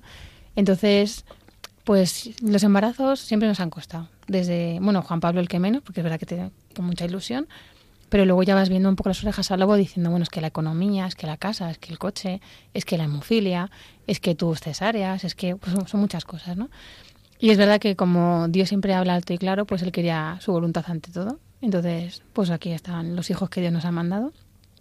Y, y los, los abortos regular. Eh, Yo reconozco que el primer bebé que perdí después de Javier, bueno, el, el, el primero que, sé certeramente que, que, estaba embarazada, pues yo lo llevé fatal porque me sentí mucho peor que cuando falleció Javier, porque me sentí mm, incapaz, o sea, un muñeco es que no podía hacer nada. Igual que a Javier le pude cuidar, le pude atender, buscar mejor hospital, la forma en que pues más o menos planificamos dentro de nuestra limitación como queríamos montárnoslo, ¿no? En cierto modo, con esto no puedo hacer nada, es que de pronto un día no estaba y era como no puede ser. Si, si yo no, no sé si podía haber hecho algo, pero no, he hecho nada porque tampoco sabía qué podía hacer, no lo entendía, me costó muchísimo encajarlo, mucho, mucho. Pero bueno, Dios escribe recto con renglones torcidos, entonces pues ya está, él, él sabrá. Y luego eso, al año siguiente otro bebé más, que también perdimos este, además el anterior fue con 12 semanas y los niños justo les habíamos contado tres días antes que estaba embarazada, con lo cual hubo, hubo ahí colapso familiar bastante importante, sobre todo los niños que tampoco lo entendían. Se lo llegamos a decir a los abuelos, se lo dijeron los niños. Se lo dijeron los abuelos, sí. Es que más que fue, y de hecho cuando se lo contamos, el bebé ya no latía el corazón y no lo sabíamos. Claro, yo me sentí como un muñeco, digo, es que estoy haciendo cosas que ojalá supiese, hubiera sido la verdad en primer momento, porque no la entendía, pero bueno, Dios quiso que fuera así y ya está. Y de hecho cuando nosotros rezamos, siempre nombramos a un montón de santos, entre ellos a San Francisco Javier, primero porque San Francisco Javier, el santo oficial, mm. pues le tenemos un montón de devoción. Es el patrón de nuestra parroquia en Pinto. Sí, de hecho el pequeño se llama Francisco Javier por, por la parroquia. Que era, es un Paco Javi. Es un Paco Javi. Y, y luego mm, también pedimos por nuestros bebés del cielo, rogad por nosotros, siempre. En todas las oraciones que, que hacemos en familia siempre salen. Porque además es que es bueno que los niños también sepan que tienen hermanos en el cielo. De hecho, este bebé se llama Eva, por, no sé, todo el mundo teníamos claro que era Eva. No sabemos si era niño o niña, pero no importa, se llama Eva y ya está. Y luego es verdad que el bebé de, que perdimos con seis semanas no se lo hemos llegado ni siquiera a contar a los niños, porque lo pasaron tan mal con el primero que yo le dije, yo pensé, digo, hasta que no esté embarazada y pase el primer trimestre, cosa que nunca había hecho hasta ese momento, no les decimos a nadie, no vaya a ser que luego tengamos que andar otra vez dando explicaciones los niños tal. Pero yo sí que les he dicho, digo, yo sospecho que tenemos más chicos en el cielo. Y Yago dijo, sí, sí, sí, ya te digo yo que hay más. Digo, pues como tienes tan claro, pues nuestros bebés del cielo. Y así, así lo decimos siempre. Y luego el embarazo de, de Miguel empezó igual. Pero es verdad que luego tiró para adelante y los, los niños encantados de la vida, la verdad. Porque siempre, es que llevan, yo llevo escuchando, queremos un hermanito desde que tuve a Juan Pablo, yo quiero. Mm. Siempre han pedido hermanos. Ahora es verdad que han dejado de pedirlos, ¿eh? Ellos sabrán por qué pero siempre han pedido hermanitos. Está, entonces, todos felices. A Toñín le costó mucho. ¿Hablas tú? sí, sí, me costó porque otra vez cambio después, jolines, que es que cuando nació Miguel yo ya tenía 40 o 41. 41, ¿no? Yo qué sé. 41. 41, jo, y ya, es que ya tienes una edad, mi mujer es que es una pipiolilla, que es que va a hacer al mes que viene de 36, pero es que yo ya soy de la gloriosa generación de 76 y ya, pues eso, ya empieza a pasar factura. Pero, pero bueno, nació Miguel y la verdad es que yo llevaba un montón de años sin coger a un bebé porque incluso he tenido sobrinos después de, de Francisco Javier, pero era cogerlos por la foto y soltarlos. O sea, no, o sea, no tenía fuerza ni ánimo para coger un bebé. Ni para mirarlos. ¿eh? Ni para mirarlos. o sea, me costaba muchísimo. o sea, a lo mejor. sí, intentaba, intentaba no ver a bebés porque es que me acordaba de mi hijo. Y, bueno, nació, nació Miguelito y, bueno, una alegría. Cuando nació Miguel, cuando lo vi la primera vez, pues vi el rostro de Francisco Javier y, de hecho ahora es que sigo viendo a, Francisco Javier. Y el otro día fue curioso, estábamos jugando en, en la habitación. Eh, no tiene que ver con el nacimiento, es del otro día, ¿no? Eh, estábamos jugando en la habitación con el enano y, y le digo, y le pregunto varias cosas y me dice que no, y le digo, ¿y tú eres Francisco Javier? Y me salta el niño, sí. Yo, y me quedé a cuadros. Sí. Porque es que, es que se parece mogollón, pero mogollón. Es verdad que Miguel es un regalazo. O sea, si todos han sido un regalo, Miguel también, pero no porque un hijo sustituya a otro, porque eso nunca jamás. De hecho, nuestro Francisco Javier sigue estando allí en el centro del salón y ahí va a estar eternamente, por lo menos mientras que nosotros vivamos. Y, pero es verdad que pues es como todos los sentimientos que no te has podido, no has podido mm, expresar en un bebé que no has tenido físicamente. O sea, yo es que recuerdo la baja de maternidad sin bebé, que era como esto muy cruel. estoy de baja por maternidad con un posparto, con un montón de, pues con todo lo que conlleva mi cesárea, no sé qué. Y no tengo un bebé al que amamantar, no tengo un bebé al que cambiar los pañales, que me llore, que me pida de mamar a las 4 de la mañana, que es lo normal, ¿no? Entonces, pues se, se, me hacía raro. Es verdad que también haya, Dios también me, dejó hacer un montón de cosas que no hubiera hecho, ¿no? En otro momento me enfrasqué en un montón de, de cosas. Muy bien, ¿no? Muy, muy aprovechada la baja por maternidad sin bebé. Pero es verdad que pues te queda ahí, pues humanamente, pues todo lo que me has podido sacar. Y con Miguel nos hemos resarcido, pero todos. O Miguel es, está mal que lo, que lo digamos, pero bueno, no está mal que lo digamos, está mal que sea así, pero es un súper consentido porque además es que todos es el muñeco y como ya los niños son mayorcitos, ya, ya que te va a hacer ocho años, entonces ya están creciditos, pues si no consigue de uno, consigue de otro. Y además es que más listo que el hambre, con lo cual es, un, pequeño crack, Es un crack, yo me lo paso pipa con él. Es un pequeño tirano Bueno, si es que me lo paso pipa con ellos. Es que, es que lo mejor que me ha pasado en mi vida, aparte de Irene, por supuesto, y mis padres, ¿no? O sea, pero incluso lo mejor, o sea, superando todo eso, son nuestros hijos. Y es que Mm. son, son lo más maravilloso. Yo no entiendo cómo... O sea, es que, es que son Antonio. más maravilloso. ¿Cómo es el jefe? El jefe, pues el jefe es el colega ese que está ahí contigo siempre, eh, eh, cuidando de ti, a tu lado, eh, que te ayuda cuando estás de juerga, que te ayuda cuando estás con problemas, no sé. Yo es que siempre me he, eh, me he dirigido a él como en plan, en plan amigo, no, o sea, le digo jefe, pero, pero siempre en plan amigo, no. Es alguien muy cercano. Es que no sé cómo explicarte. Me gustaría ponerle rostro, pero es que tampoco le puedo poner rostro porque no lo sé. Le siento y sé que está y, y le siento en mucha gente, le siento, o sea, le siento cercano. O sea, no me imagino la vida sin él tampoco, entonces, No hace falta. exacto. Pues mira, yo es que esa pregunta me la he hecho muchas veces, bueno, me la hacía muchas veces, y hubo un momento de mi vida en que dije la típica pregunta de campamento, de catequesis de campamento, ¿quién es Jesús para ti? Y yo es verdad que hace ya muchos años, ¿eh? rezando, recuerdo además ahí delante del Santísimo cuando tenía tiempo libre y esas cosas, que iba a misa diaria, en fin, no tenía hijo, no tenía marido ni trabajo, pues yo recuerdo que así miré al sagrario de frente y pero digo, pero tú quién eres para mí? Y no sé, pues Dios me inspiró, claro, que iba a ser así, ¿no? Y para mí mm, Jesús es mi salvador, lo tengo muy claro, es quien me salva. Entonces, como es quien me salva, pues todo lo demás ya me puede caer, que lo que me caiga, que me da igual, porque le tengo a Él y además como recibo sacramentos de iniciación cristiana, pues tengo al Espíritu Santo, con lo cual yo estoy, vamos, estoy muy tranquila y muy convencida de como Jesús es mi salvador, pues ya, de verdad, puede pasar lo que pase. Pero Irene, en todo lo que hablas, y bueno, Antonio también, ¿no? Pero es que tú vives en, en la confianza. Es que Sí. eres, eh, no sé, o sea, yo... yo- Yo muchas veces estoy asustado. pero, pero, ¿cómo tienes una confianza tan grande? No, es que es una gracia. Pues la gran culpable es mi hermana, ¿eh? Sí. Sí, porque yo siempre que tengo alguna más, eh, también, a ver, esto en mi, en mi intimidad, que no lo suelo expresar, pero yo me agobio muchas veces con muchas cosas. Entonces yo cojo el teléfono y llamo al Carmelo. Lo primero que hago siempre, que ocurre cualquier cosa, a la primera que llamo es a mi hermana. Menos cuando, cuando me rompí la muñeca el otro día, bueno, me la rompí, no me la rompí, pero me puse en la escayola, quitando eso que no tuve tiempo de llamar. Bueno, no, no cogí la hora, pues siempre la llamo a ella. Entonces ella siempre me da la vuelta a la tortilla. Yo puedo ir con unos pensamientos muy fijos de me está pasando esto, fíjate, que no sé cuánto, qué tal, y me dice, siempre me dice una palabra que me, me lo desmonta todo. Entonces me pone siempre la vista en otro lugar. Entonces me, me, me lo está pegando. Esto es lo que hay. Entonces, reza mucho por mí, me manda a San Ángel de la Guarda mil veces. Además, es, mi capellana, con lo cual estoy súper unida a ella. Y, y ella siempre es la que me hace ver las cosas de otra manera. Y claro, cuando lo pienso fríamente, digo, sí, es que tiene toda la razón. O sea, humanamente no se entiende, pero luego al final, pues, es que solo Dios queda y solo Dios basta. Que no hay otra forma. Yo no lo puedo entender de otra manera. Cuando intento hacer las cosas yo, me salen.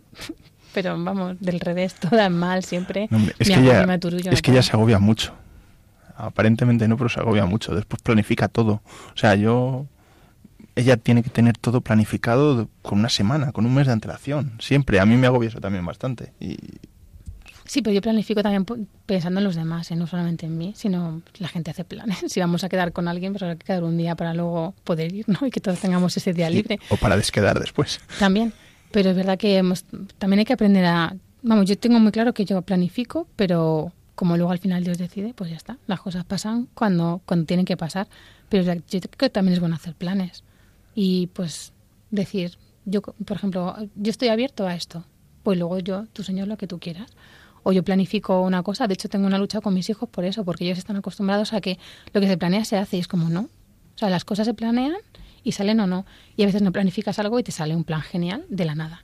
Entonces, hay que aprender a vivir también un poco así. El, pues ya está. Lo que venga, viene y ya está. Es que no hay que darle más vueltas. nosotros nos gusta preguntar una cosa, que es el Evangelio es vida, ¿no? O sea, el Evangelio no es algo simplemente que leemos, sino algo que se hace vida. De los pasajes del Evangelio, eh, ¿con cuál os sentís en este momento más identificados? ¿Cuál es el que a vosotros ahora os resuena más en el corazón?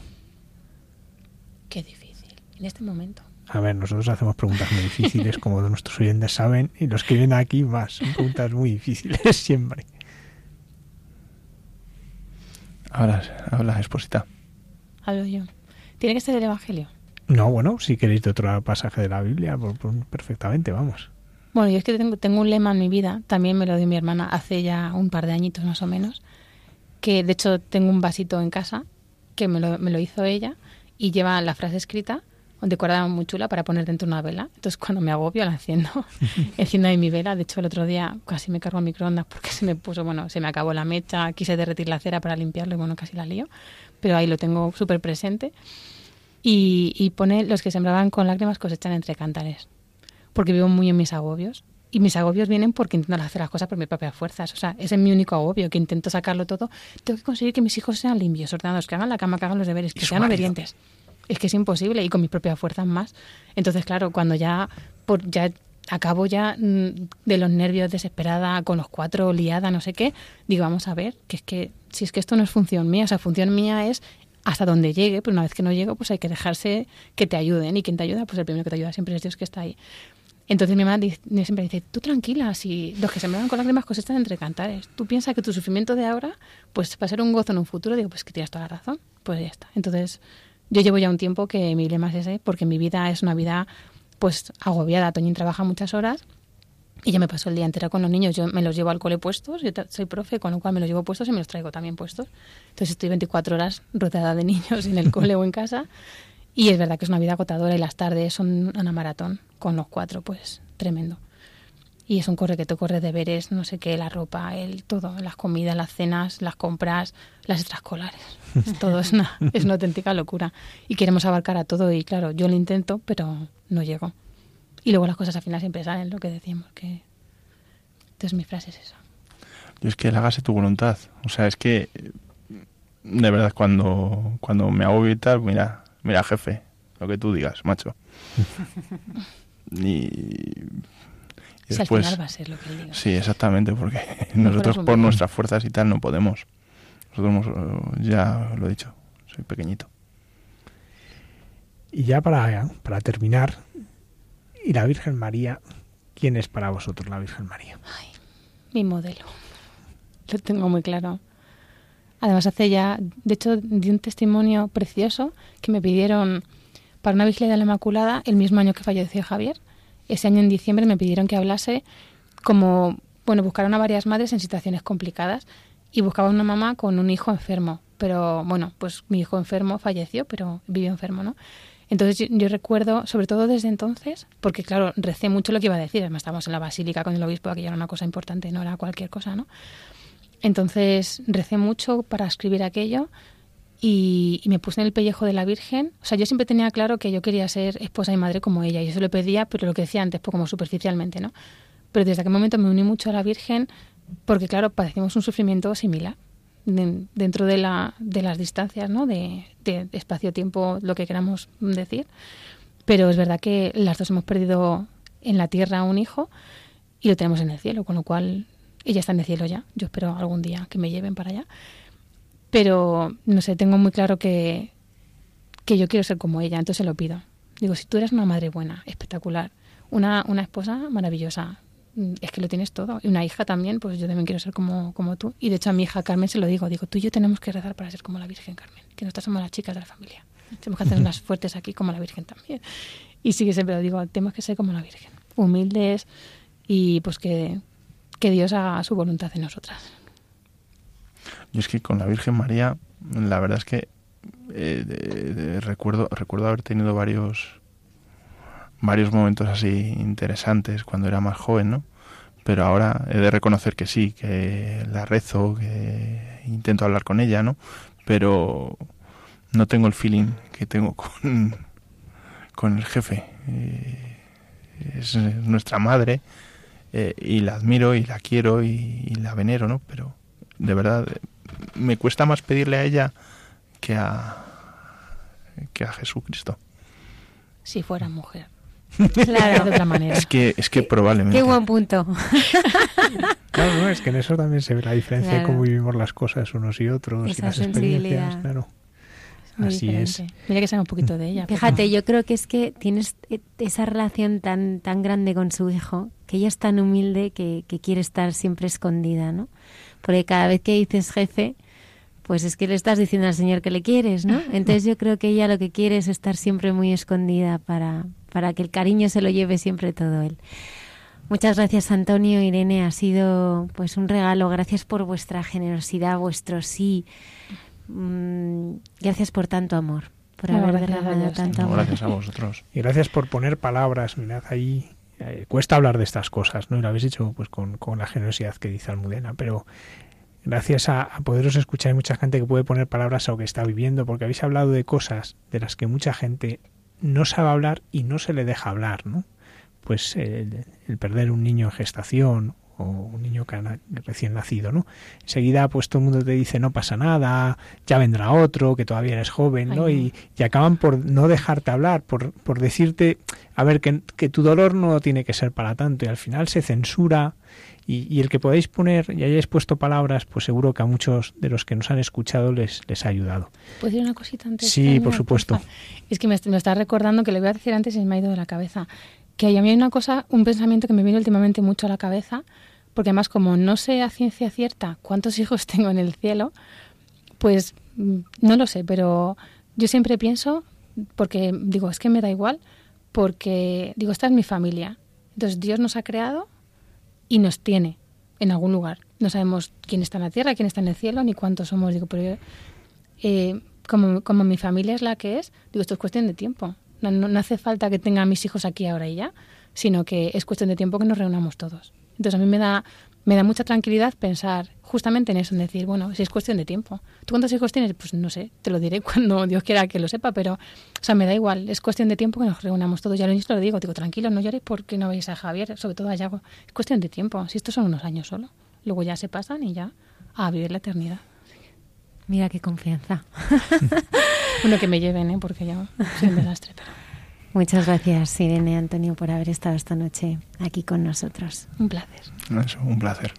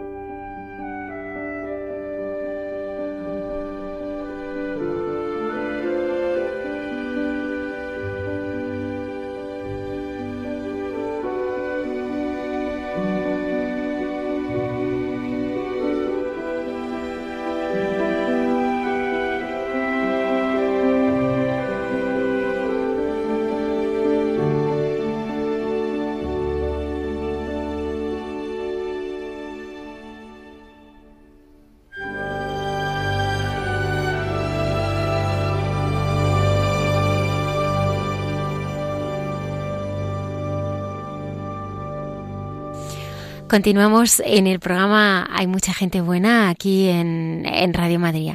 Qué testimonio, ¿verdad, Padre Javier? Pues sí, es precioso. A mí me, ha encantado escucharles. Yo, ya les conocía como se veía, ¿no? Desde hace mucho tiempo nos ha encantado lo que nos han contado del Padre Isaac. ¿eh? La sorpresita que teníamos ahí para nuestros oyentes. Pero es verdad que, a mí, yo ya les había escuchado alguna vez su testimonio, pero nunca con tanta profundidad y con, con bueno, tanta tranquilidad como hoy. Me gustaría verte a ti ¿eh? cuando ibas esas, a esas eh, catequesis. Tú debías ser muy travieso. Sí, sí, sí. Yo me, acuerdo que en, aquel entonces eh, seguro que, vamos, estaba haciendo líos constantemente. Estaba interrumpiendo las clases, las catequesis, incluso diciendo alguna tontería, seguro. Pero mira dónde estás tú ahora. ¿Eh? ¿A quién te lo iba a decir? El padre Alberto Rollo nos trae cada viernes sus santos de andar por casa. Eh, la verdad es que, eh, Padre Javier, eh, cada vez que, que, otra vez pensamos ¿no? en, en, estos, en estos santos que vamos recordando, durante toda la semana, les vemos personas también cercanas. Pues muy cercanas. Es verdad que también nos está hablando de santos que son muy contemporáneos nuestros, ¿no? Dentro de un orden. Pero es verdad que sí, que, vemos la cercanía, la, que son santos, bueno, pues que han convivido y han vivido situaciones muy parecidas a las nuestras y que nos las enseñan a, vivir de una manera extraordinaria. A mí me llamaba mucho la atención el otro día cuando escuchábamos a Carlo ¿no? y todo lo que ha hecho, hizo en las redes sociales, más luego, después de oír el programa, estuve metiendo a ver lo de la exposición que tiene eh, sobre los milagros eucarísticos y está fenomenal, ¿no? Y dices, un chaval pues tan joven y que de repente es capaz de hacer tantas cosas, ¿no? Y dices, bueno, pues son los medios que nosotros ahora tenemos, ¿no? Y, él ha sabido utilizarlos y darles un valor de trascendencia. Y entonces, por eso es tan bonito, ¿no? Escuchar la vida de estos santos, porque nos ayudan a vivir con la mirada puesta en el cielo y, saber que aunque tengamos los pies en la tierra nunca podemos perder la mirada del cielo.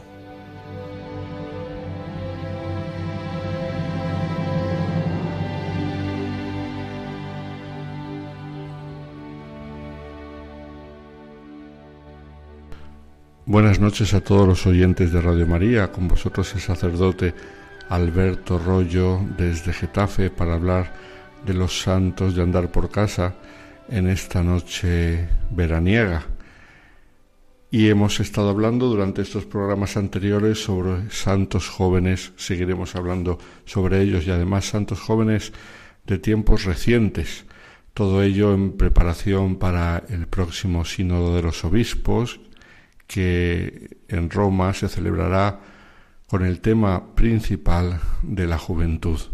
Y entonces esta pequeña aportación, este pequeño granito de arena, de santos jóvenes y además de tiempos recientes para no acudir al lejano medioevo que estaba lleno de santos, sino testimonios que nos pueden ayudar hoy en día. Para darnos cuenta que el Señor suscita todavía grandes ideales entre la juventud, cuando los jóvenes se dejan guiar por la mano de Dios y abren su corazón a lo bello, a lo bueno, a todo aquello que Dios les trae. Pues la figura de hoy nos viene dada como por sorpresa, ya que el pasado 19 de julio el Papa Francisco celebró casi al improviso un consistorio para una causa de canonización, la de un joven italiano, Nuncio Sulprizio, que el Papa anunció que será canonizado el próximo 14 de octubre, junto a las figuras que ya conocemos del el Papa Pablo VI, de Monseñor Romero, de la española Nazaria, Madre Nazaria, y otros tantos eh, sobre los cuales hemos tenido ya ocasión de hablar de alguno de ellos. Pues a todo este elenco de figuras importantes, el Papa ha querido añadir la de este joven que vivió en el siglo XIX y murió joven, a la edad de 19 años. Y además le ha querido dar un significado especial en el contexto del sínodo que se va a celebrar y por lo tanto añade ese toque juvenil a las beatificaciones, a las canonizaciones que va a hacer el Papa en octubre Entre todas las figuras va a ser sin duda el más joven de ellos, es más, el único joven. Pero ¿quién es este Nuncio Sulprizio? Pues es una figura conocida en algunas regiones de Italia y además tiene un detalle hermoso porque fue beatificado por el Papa Pablo VI. Había sido antes declarado venerable por el Papa León XIII. Juan XXIII aprobó el milagro para la beatificación y manifestó su deseo de poder estar presente en la ceremonia de beatificación. Acordáis que en aquella época, en los tiempos del Papa Juan XXIII, los papas no hacían la ceremonia, no la celebraban la ceremonia de la beatificación, sino que se celebraba en San Pedro las beatificaciones y por la tarde el Papa acudía a venerar las reliquias del nuevo beato. Ese era el ritual de la época. Pero el Papa Juan XXIII manifestó su deseo de poder venerar las reliquias de Nuncio Sulprizio ya beatificado. Y sin embargo no lo consiguió porque la enfermedad que lo llevó a la tumba no le permitió el celebrar ese acto de veneración de el que sería el nuevo beato. Cosa que sí que hizo el Papa Pablo VI. Y fijaos qué cosa tan hermosa. Papa Pablo VI presidió ese rito en el contexto de la beatificación y ahora va a ser canonizado junto a aquel beato. El Papa que lo veneró como beato va a ser glorificado como santo junto a él. Además, fue beatificado en el contexto del Concilio Vaticano II en diciembre de 1963 y también el Papa Francisco quiere darle relevancia a este hecho, que fue un beato que tuvo mucho influjo en los padres conciliares. Su beatificación fue aclamada con gran fervor por los padres conciliares. Y ahora en el contexto de la práctica del Concilio Vaticano II, de la puesta en práctica del concilio, esa figura la quiere presentar el Papa mm, a los jóvenes del mundo entero, porque es una figura sin duda cercana y muy hermosa, joven y además obrero. En aquella ceremonia de la beatificación decía Pablo VI, ¿Puede un hombre joven ser santo? ¿Puede un obrero ser santo? Es más, será todavía más interesante si conseguimos descubrir que este nuestro querido elegido no solamente fue digno de la beatificación a pesar de ser joven y a pesar de ser obrero, sino precisamente porque fue joven y porque fue obrero y quién fue ese joven obrero al cual se le ha comparado en cierto modo con el mismo San Luis Gonzaga. Pues fijaos, había nacido en la provincia de Pescara, en un pueblo con un nombre un poco extraño, Pesco Sansonesco, y nació el 13 de abril de 1817. Cuando era muy pequeño perdió a los dos padres y entonces eh, quedó en manos de la abuela. Y el Papa Pablo VI, cuando la beatificación, resaltaba el papel de esta abuela, esta abuela que le cuidó hasta que tenía nueve años, puso en él las semillas de la fe y de la devoción al Señor y a su Santísima Madre. Y entonces el Papa hablaba de la importancia de las abuelas.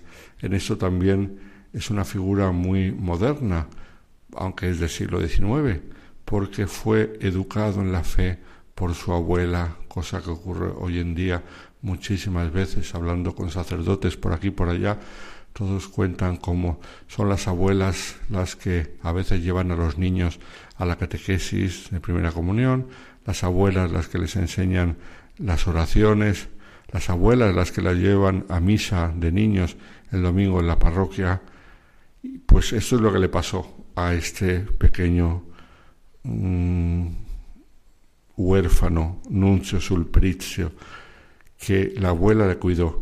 Pero a los nueve años murió también la abuela, que se llamaba Ana Rosaria, y en aquel momento pues empezaron los problemas para el pobre muchacho, porque fue su tío el que empezó a cuidarlo, su tío que era conocido en el pueblo porque tenía muy mal carácter, porque era mala gente, porque tenía muy mala reputación entre los convecinos.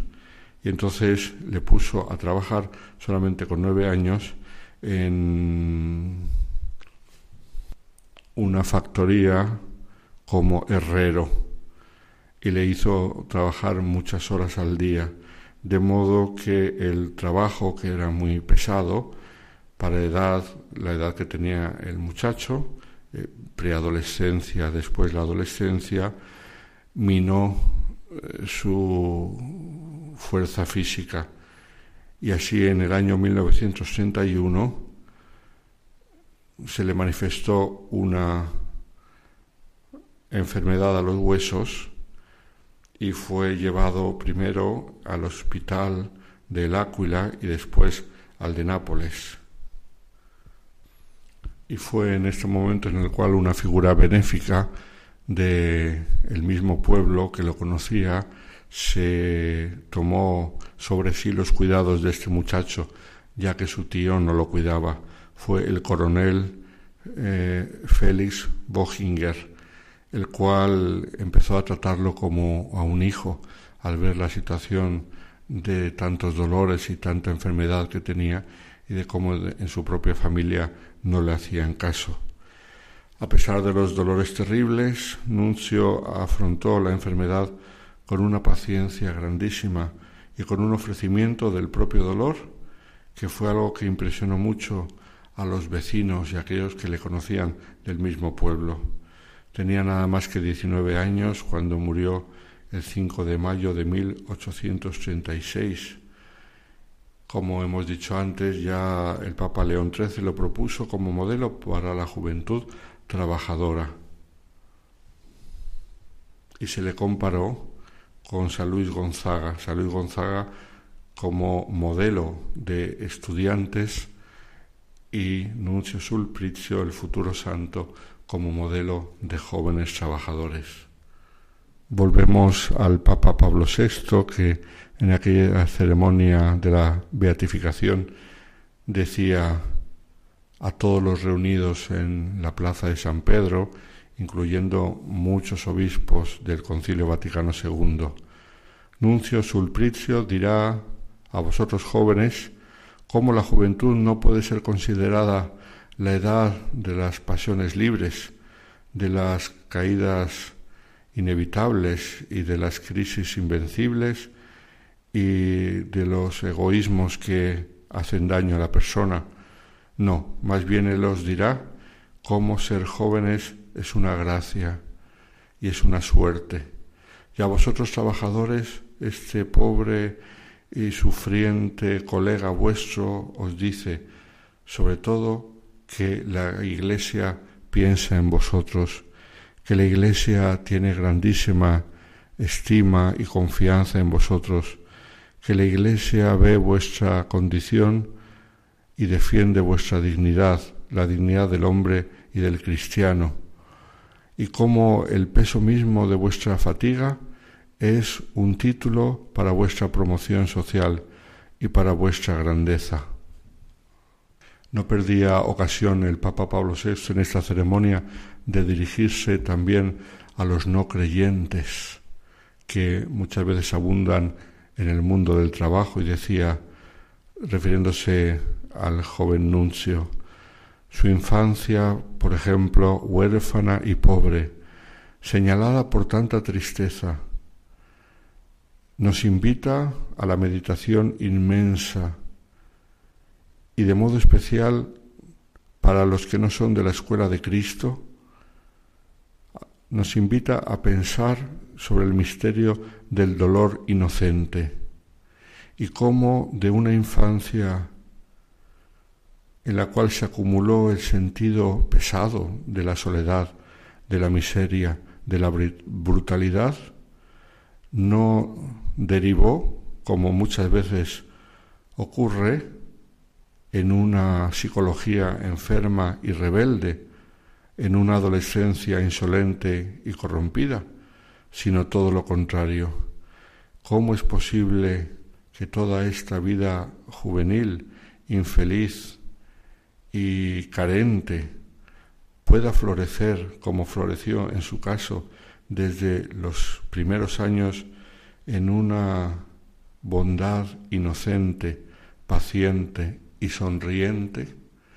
Pues esto era el gran interrogante que presentaba el Papa Pablo VI cuando la beatificación de Nuncio Sulpricio. Y esto es lo que el Papa Francisco nos quiere proponer al incluir de modo improviso y por sorpresa esta figura en las próximas canonizaciones del mes de octubre, como a pesar de cualquier ambiente, a pesar de las dificultades objetivas de la vida, a pesar incluso de amistades que no sean buenas y de dificultades objetivas de la vida, se puede florecer en una bondad sonriente, una bondad entregada y una bondad ejemplar que atraiga a los demás. No tiene por qué acabar en una vida sin sentido, sino que Cristo es el que da sentido, como dio sentido al sufrimiento de una vida tan dura como la denuncio Sulpricio. Pues esperemos que este ejemplo os haya gustado, mis queridos oyentes de Radio María, y que a todos nos ayude a apreciar un poco más la juventud y a no perder la esperanza en esa juventud que el Señor quiere y bendice con todos estos ejemplos de santidad juvenil de parte del sacerdote Alberto Rollo de Getafe. Muy buenas noches a todos.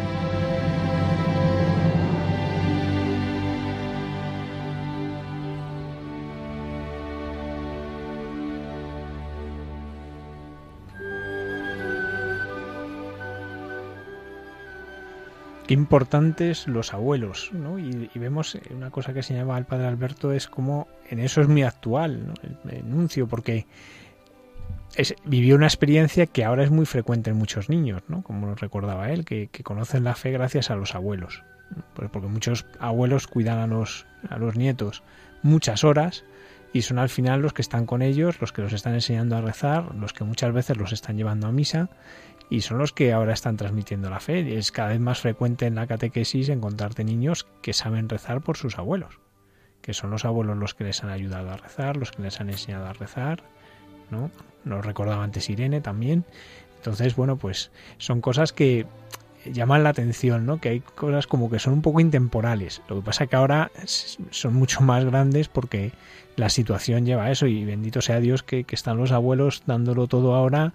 Gracias a ellos muchas familias están saliendo adelante, gracias a ellos muchos niños están teniendo pues una educación en la fe. Entonces, en ese sentido, es fantástica la vida de Nuncio como recordatorio de esto. Pero me ha llamado otra cosa la atención, el que lo beatifica es Pablo VI y el mismo día van a ser canonizados los dos. Eso es una circunstancia que poquitas veces ha debido dar.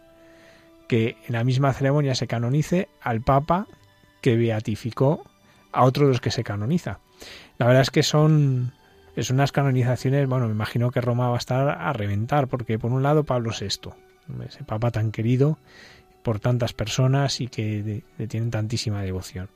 Luego, por otro lado, Monseñor Romero, la devoción que se tiene en El Salvador, yo recuerdo cuando la Jornada Mundial de la Juventud en Toronto, yo estaba alojado con un grupito de salvadoreños.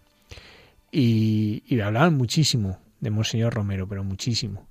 Y de hecho, eh, hicieron un espectáculo que traían preparado, que es una. era un musical sobre la creación y luego eh, la, salvación, ¿no? A través de Jesucristo, una cosa muy bonita, muy bien hecha, eh, de muchísima delicadeza, y, fue muy bonito en el momento pues que ellos decían nosotros esto lo hacemos en ofrenda y en recuerdo de Monseñor Romero que para nosotros es eh, un hombre que tanto fuerza nos está dando, que tanto nos está guiando, ¿no? Claro, estos chicos que nos contaban esto eran chicos que algunos de ellos, eh, sus familiares habían muerto en la guerra de allí del Salvador, ¿no? Eh, es verdad que hoy cuando vemos toda esta violencia en, estos países de Centroamérica, de Sudamérica, que han pasado por guerras civiles, no podemos olvidar una, una cuestión. Muchos de los que hoy son protagonistas de esta violencia son huérfanos de estas guerras y ver a este grupo de chicos que habían sufrido esto y cómo la fe les había ayudado a vivirlo y cómo la figura de Monseñor Romero les había ayudado y les había iluminado en, ese camino, a mí me impresionó muchísimo y, me hizo eh, interesarme especialmente por esta figura. Es verdad que hace poco se ha reestrenado una película sobre Romero que se hizo ya en el año 89 que lo ha puesto otra vez un poquito más de actualidad para algunas personas, pero es un santo a conocer, más allá de eh, los clichés en los que se mueven algunos. Bueno, el señor Romero es una figura que hay que conocer para valorar y su canonización nos puede ayudar. Y luego la Madre Nazaria, pues con las misioneras cruzadas de la Iglesia, que también no son tan cercanas a muchos, pues es una alegría. Por tanto, va a ser unas, un momento en Roma el 14 de octubre, eh, que es una fecha muy importante, la del 14 de octubre, pues va a ser un momento esplendoroso y va a ser muy bonito poderlo seguir. Gracias a Dios, normalmente estas beatificaciones, estas canonizaciones, sí las suelen transmitir por televisión y nos podemos acercar a ellas. Celebramos también hoy a Santa Clara. Pues sí, ya en este día que hemos empezado celebramos a Santa Clara. Eh, bueno, Almudena, ¿te acuerdas cuando entrevistamos a la hermana Asunción María? Sí, además eh, vamos a recordar uno de esos buenos momentos con alguno de los fragmentos de su testimonio que tenemos eh, preparados. Madre Clara Sánchez siente en su corazón que Jesús está solo. Al ver la completa soledad en que Jesús quedaba solo en el sagrario, ella siente la necesidad que mm, Jesús tenía que estar expuesto, ¿no? que Jesús tenía que ser amado, como la llaga de, San Francisco. El amor no es amado, ¿no? El amor no es amado. Y ella pues hizo lo posible y lo imposible para que aquí ¿no? el amor sea amado.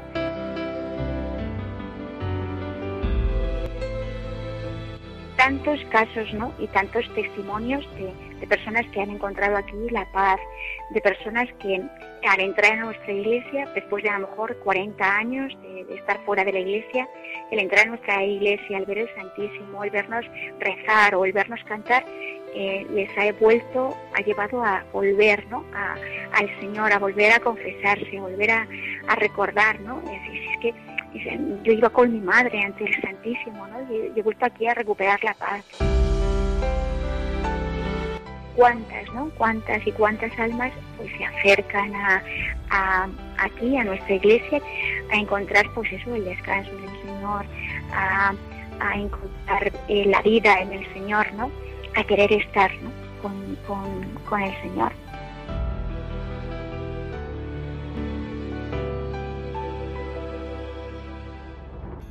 Cuando estamos hablando de Jesús Eucaristía y de Jesús expuesto es que Jesús está vivo que Jesús está realmente presente.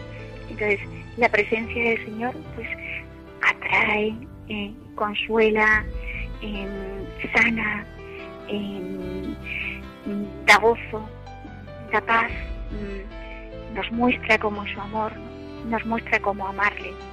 Eh, ante Él es donde realmente, pues, toda alma encuentra el todo de su vida.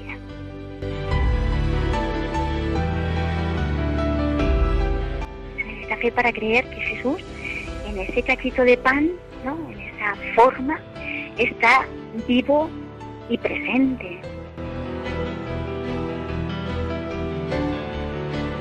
Todos los días las hermanas de la, de la caridad les hacían correr a los voluntarios, ¿no? porque decían que a las 10 de la mañana los niños tenían que estar en la capilla. Y claro, pues las pobres estaban desconcertadas, ¿no?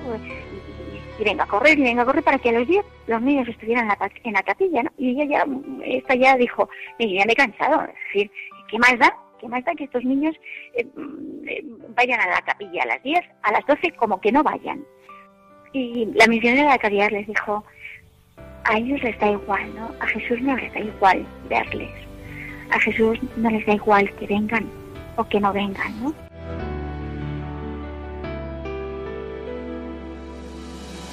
Lo más importante es que Jesús me ama tanto que necesita quedarse conmigo, que necesita verme, que necesita estar conmigo, ¿no?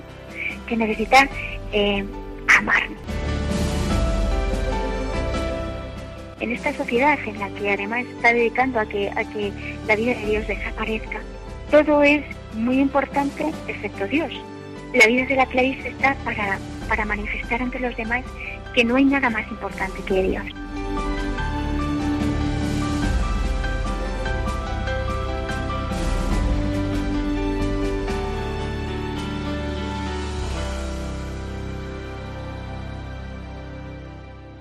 Pues la verdad es que no me canso de, escuchar este testimonio una y otra vez, ¿no?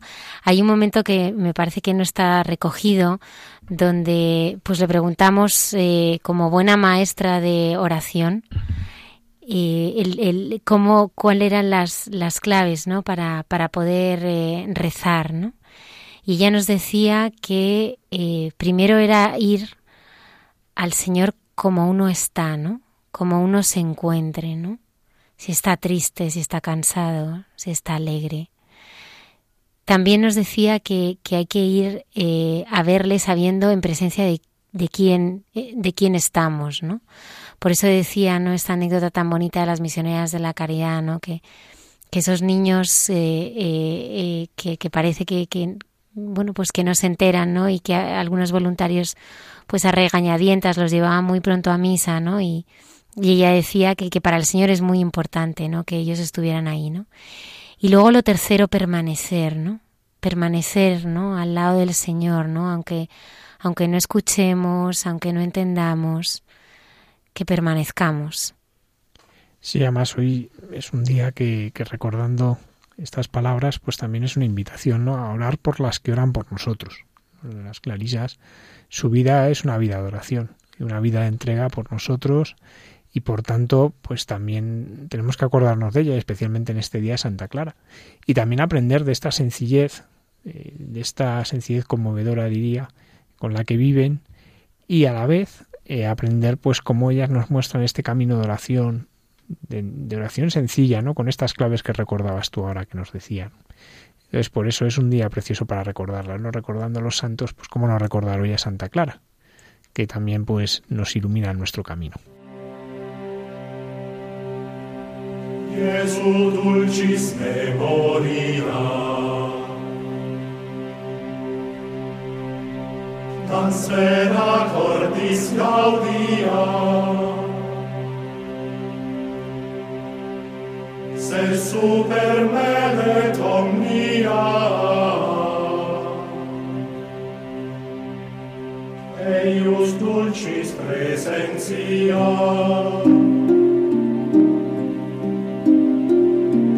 caminum suavius. In auditorium cum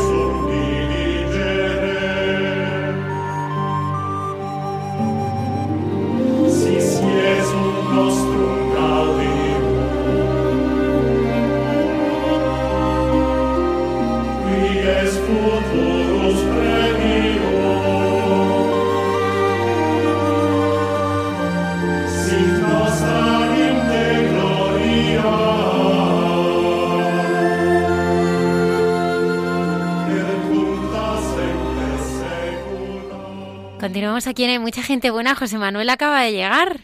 Buenas noches. Venga a comer algo. Bueno, pues eh, que es un lujo tener aquí a José Manuel Palomeque, que todas las, entre los programas, en esa sección entre tú y yo con la Madre Carmen, pues nos ayudan a conocer más profundamente nuestra fe. ¿De qué nos vais a hablar hoy, José Manuel? Pues hoy vamos a hablar de, mm, del sentido del sufrimiento, porque muchas veces en el mundo que hoy estamos es un sinsentido y, y desde el punto de vista exclusivamente humano, efectivamente el dolor y la muerte pues es un sinsentido, ¿no? Entonces nosotros queremos hablar del sentido que tiene todo esto. Pues la verdad es que se eh, engrana muy bien con muchos de los testimonios que estamos teniendo últimamente, bueno, el que hemos escuchado hoy de Irene y Antonio, ¿no? Con la pérdida de su, de su niño, ¿no? Pues son momentos que también nos están iluminando mucho, ¿no? Como el otro día Inma, cuando nos contaba... Claro, nosotros, nosotros hemos reflexionado, hemos hablado, ¿no? Eh, sobre que una cosa es que tenga un sentido y otra cosa es que lo busquemos. O sea, buscarlo no, porque no estamos aquí para sufrir, lo que pasa es que la vida viene como viene, es en directo y hay que encontrar un sentido a las cosas, ¿no? Pues vamos a escucharlo.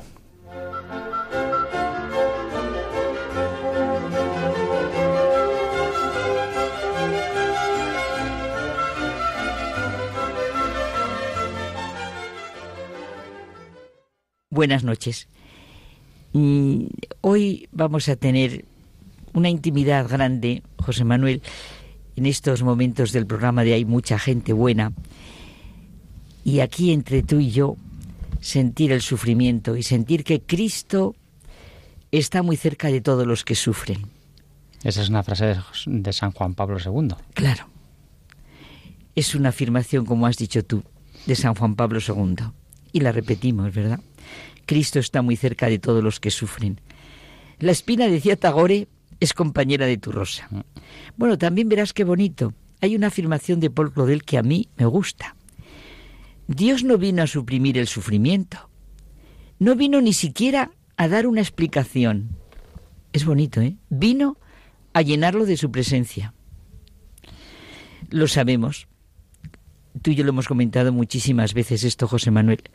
Ningún ser humano se escapa a la experiencia del dolor, físico, psíquico, como sea. Es parte intrínseca de nuestra existencia. Eh, causamos dolor, a veces experimentamos dolor en realidad. Bueno, es que desde el momento de nuestro nacimiento, ¿verdad? Empezamos con el dolor. Pero también es un hecho, eso que hemos sentido tú y yo tanto, que el verdadero amor, como el sufrimiento, es lo que hace madurar al hombre. Sí, pero es verdad, Carmen, que para muchos el problema de reconciliar la existencia de un Dios amor con el sufrimiento humano representa un verdadero obstáculo. Es que eh, es difícil, ¿eh? Ya lo creo.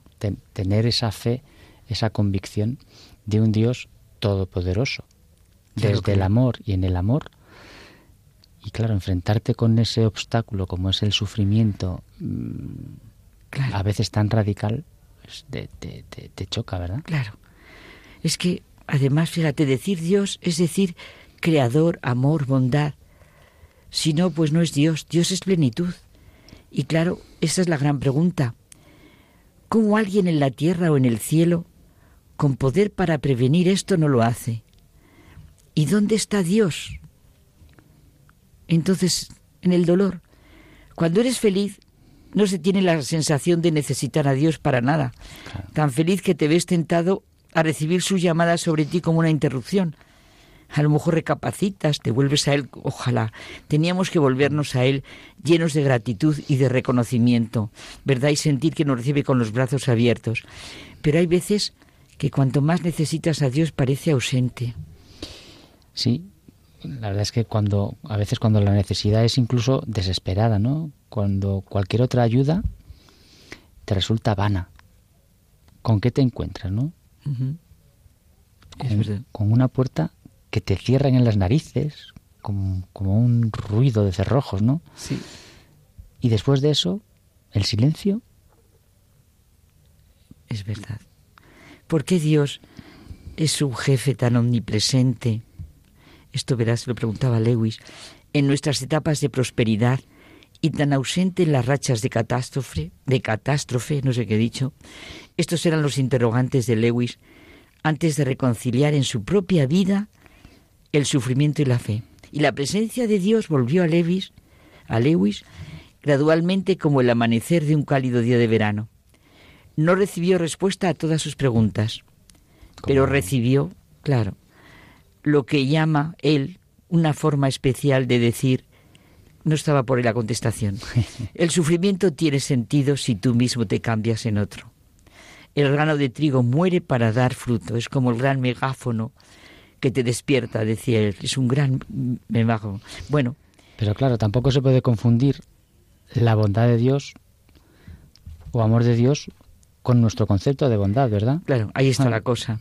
Claro, la bondad cuando se piensa en ello puede a veces interferir con el amor. Por ejemplo, nuestra bondad puede hacer que no llevemos a una niña al dentista para ahorrarle dolor, mientras que el amor queriendo lo mejor para esa niña insistirá en que en ella se enfrente con el dolor. Ahora, para prevenir una mayor algo después algo después que ocurre y eso le pasa a los padres. Cantidad de veces eso como es una constante una constante. el niño pequeño que mm, Claro. lo fácil es toma toma todos los caprichos. Eso es lo fácil es eh, digamos que lo aparente de un buen padre pero sabemos que eso es justo lo contrario de un buen padre. Quizá por ahí ¿no? Por Quizá ahí por vamos. ahí Por eso el problema de reconciliar el dolor humano con la existencia de un Dios que es amor resulta insoluble si únicamente le damos a la palabra amor un sentido trivial, por lo que tú estabas diciendo también. un sentido de consentimiento Justo. es decir es un dios de lo que yo quiera, de lo mi que egoísmo. yo creo que me conviene De lo que es mi egoísmo, claro. Muchos no reconocen a Dios, y esto es verdad, ¿eh? hasta que se encuentran con el dolor o con un gran peligro, un accidente, una tremenda enfermedad. Yo conozco muchas personas que el dolor ha sido un verdadero encuentro con el Señor. claro Y oye, yo creo que hay que volver una y otra vez al dolor salvífico del que nos habla San Juan Pablo II. El hombre puede dirigir tal pregunta a Dios con toda la conmoción de su corazón y con la mente llena de asombro y de inquietud. Sí, se lo podemos dirigir. Dios espera la pregunta y la escucha como podemos ver en la revelación del Antiguo Testamento. En el libro de Job la pregunta ha encontrado su expresión más viva. Es que fíjate que el libro de Job es, es un, un libro que te permite ahondar en estas preguntas no tan, tan esenciales. Es verdad. Es un libro que te golpea. ¿eh? Es que es a la luz de la redención como tenemos que acoger y de la revelación cómo tenemos que acoger verdaderamente el sentido del amor, del dolor y del amor. Porque esta respuesta del sufrimiento ha sido dada por Dios al hombre en la cruz de Cristo. En él el sufrimiento ha sido vencido por el amor. Nosotros podemos decir con muchos más datos y hechos que Job, porque yo sé que mi Redentor vive y al fin yo veré a Dios. Sí, me estás diciendo que nos tenemos que callar. Sí, pero fíjate, te iba a decir una cosa. ¿Cómo es verdad que dices, cómo, cómo está comentando, ¿no? Como un Dios que es todo amor, que es todo mm, amor, si es que no tiene más calificativos, entrega a su Hijo para demostrarnos su amor Exacto. y no le ahorró ni uno de los sufrimientos. No, esto no quiere decir que Dios le guste que sufra a nadie, No. no, es la prueba del amor. Y decir que Jesús dijo, Dios mío, ¿por qué me has abandonado? Pase de mí este cáliz. Desde luego, todas nuestras preguntas quedan absorbidas por el abismo de Dios, que está más allá de toda realidad y concepto. No podemos hacer otra cosa, José Manuel, que abrirnos a su sobregrandeza y que Dios es bondad y amor. El fruto del sufrimiento es estar, ya me estás diciendo que me corte, Sí, que nos sencillamente cada día más cerca de Dios, que decía la Madre Maravillas de Jesús. Pues cada día más cerca de Dios en el sufrimiento. Mm, sumerjámonos en el misterio. El misterio. Hasta la Buenas noches.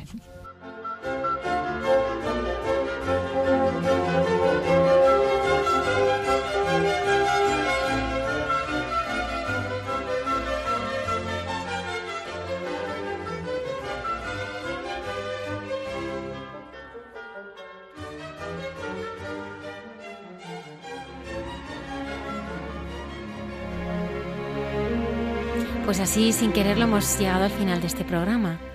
Sí, un programa fantástico. Y la verdad es que eh, han sido unos testimonios conmovedores y nos ha ido mucho también lo que nos ha contado la hermana Carmen y José Manuel Palomeque y también el padre Alberto Rollo. Nosotros eh, no nos hemos ido de vacaciones, así que el próximo viernes estaremos aquí puntuales a, nuestra cita. Queremos agradecer a todos nuestros amigos que también se descargan el programa en el podcast y aunque sea a otras horas, pues eh, también nos siguen. Hay mucha gente buena, arroba radiomaria.es es la dirección de correo electrónico a la que podéis escribirnos y también nos podéis eh, contactar a través de redes sociales, Facebook, Twitter, Instagram. Muchas gracias, eh, Padre Isaac, por haber estado aquí esta noche. Muchas gracias a vosotros. Hasta el próximo programa. Que tengáis una feliz y santa semana.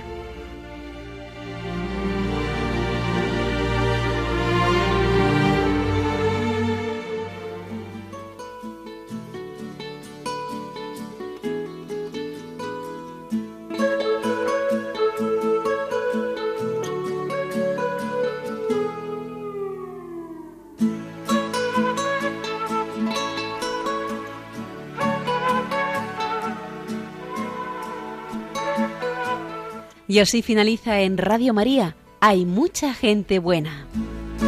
Un programa dirigido por Almudena Delgado.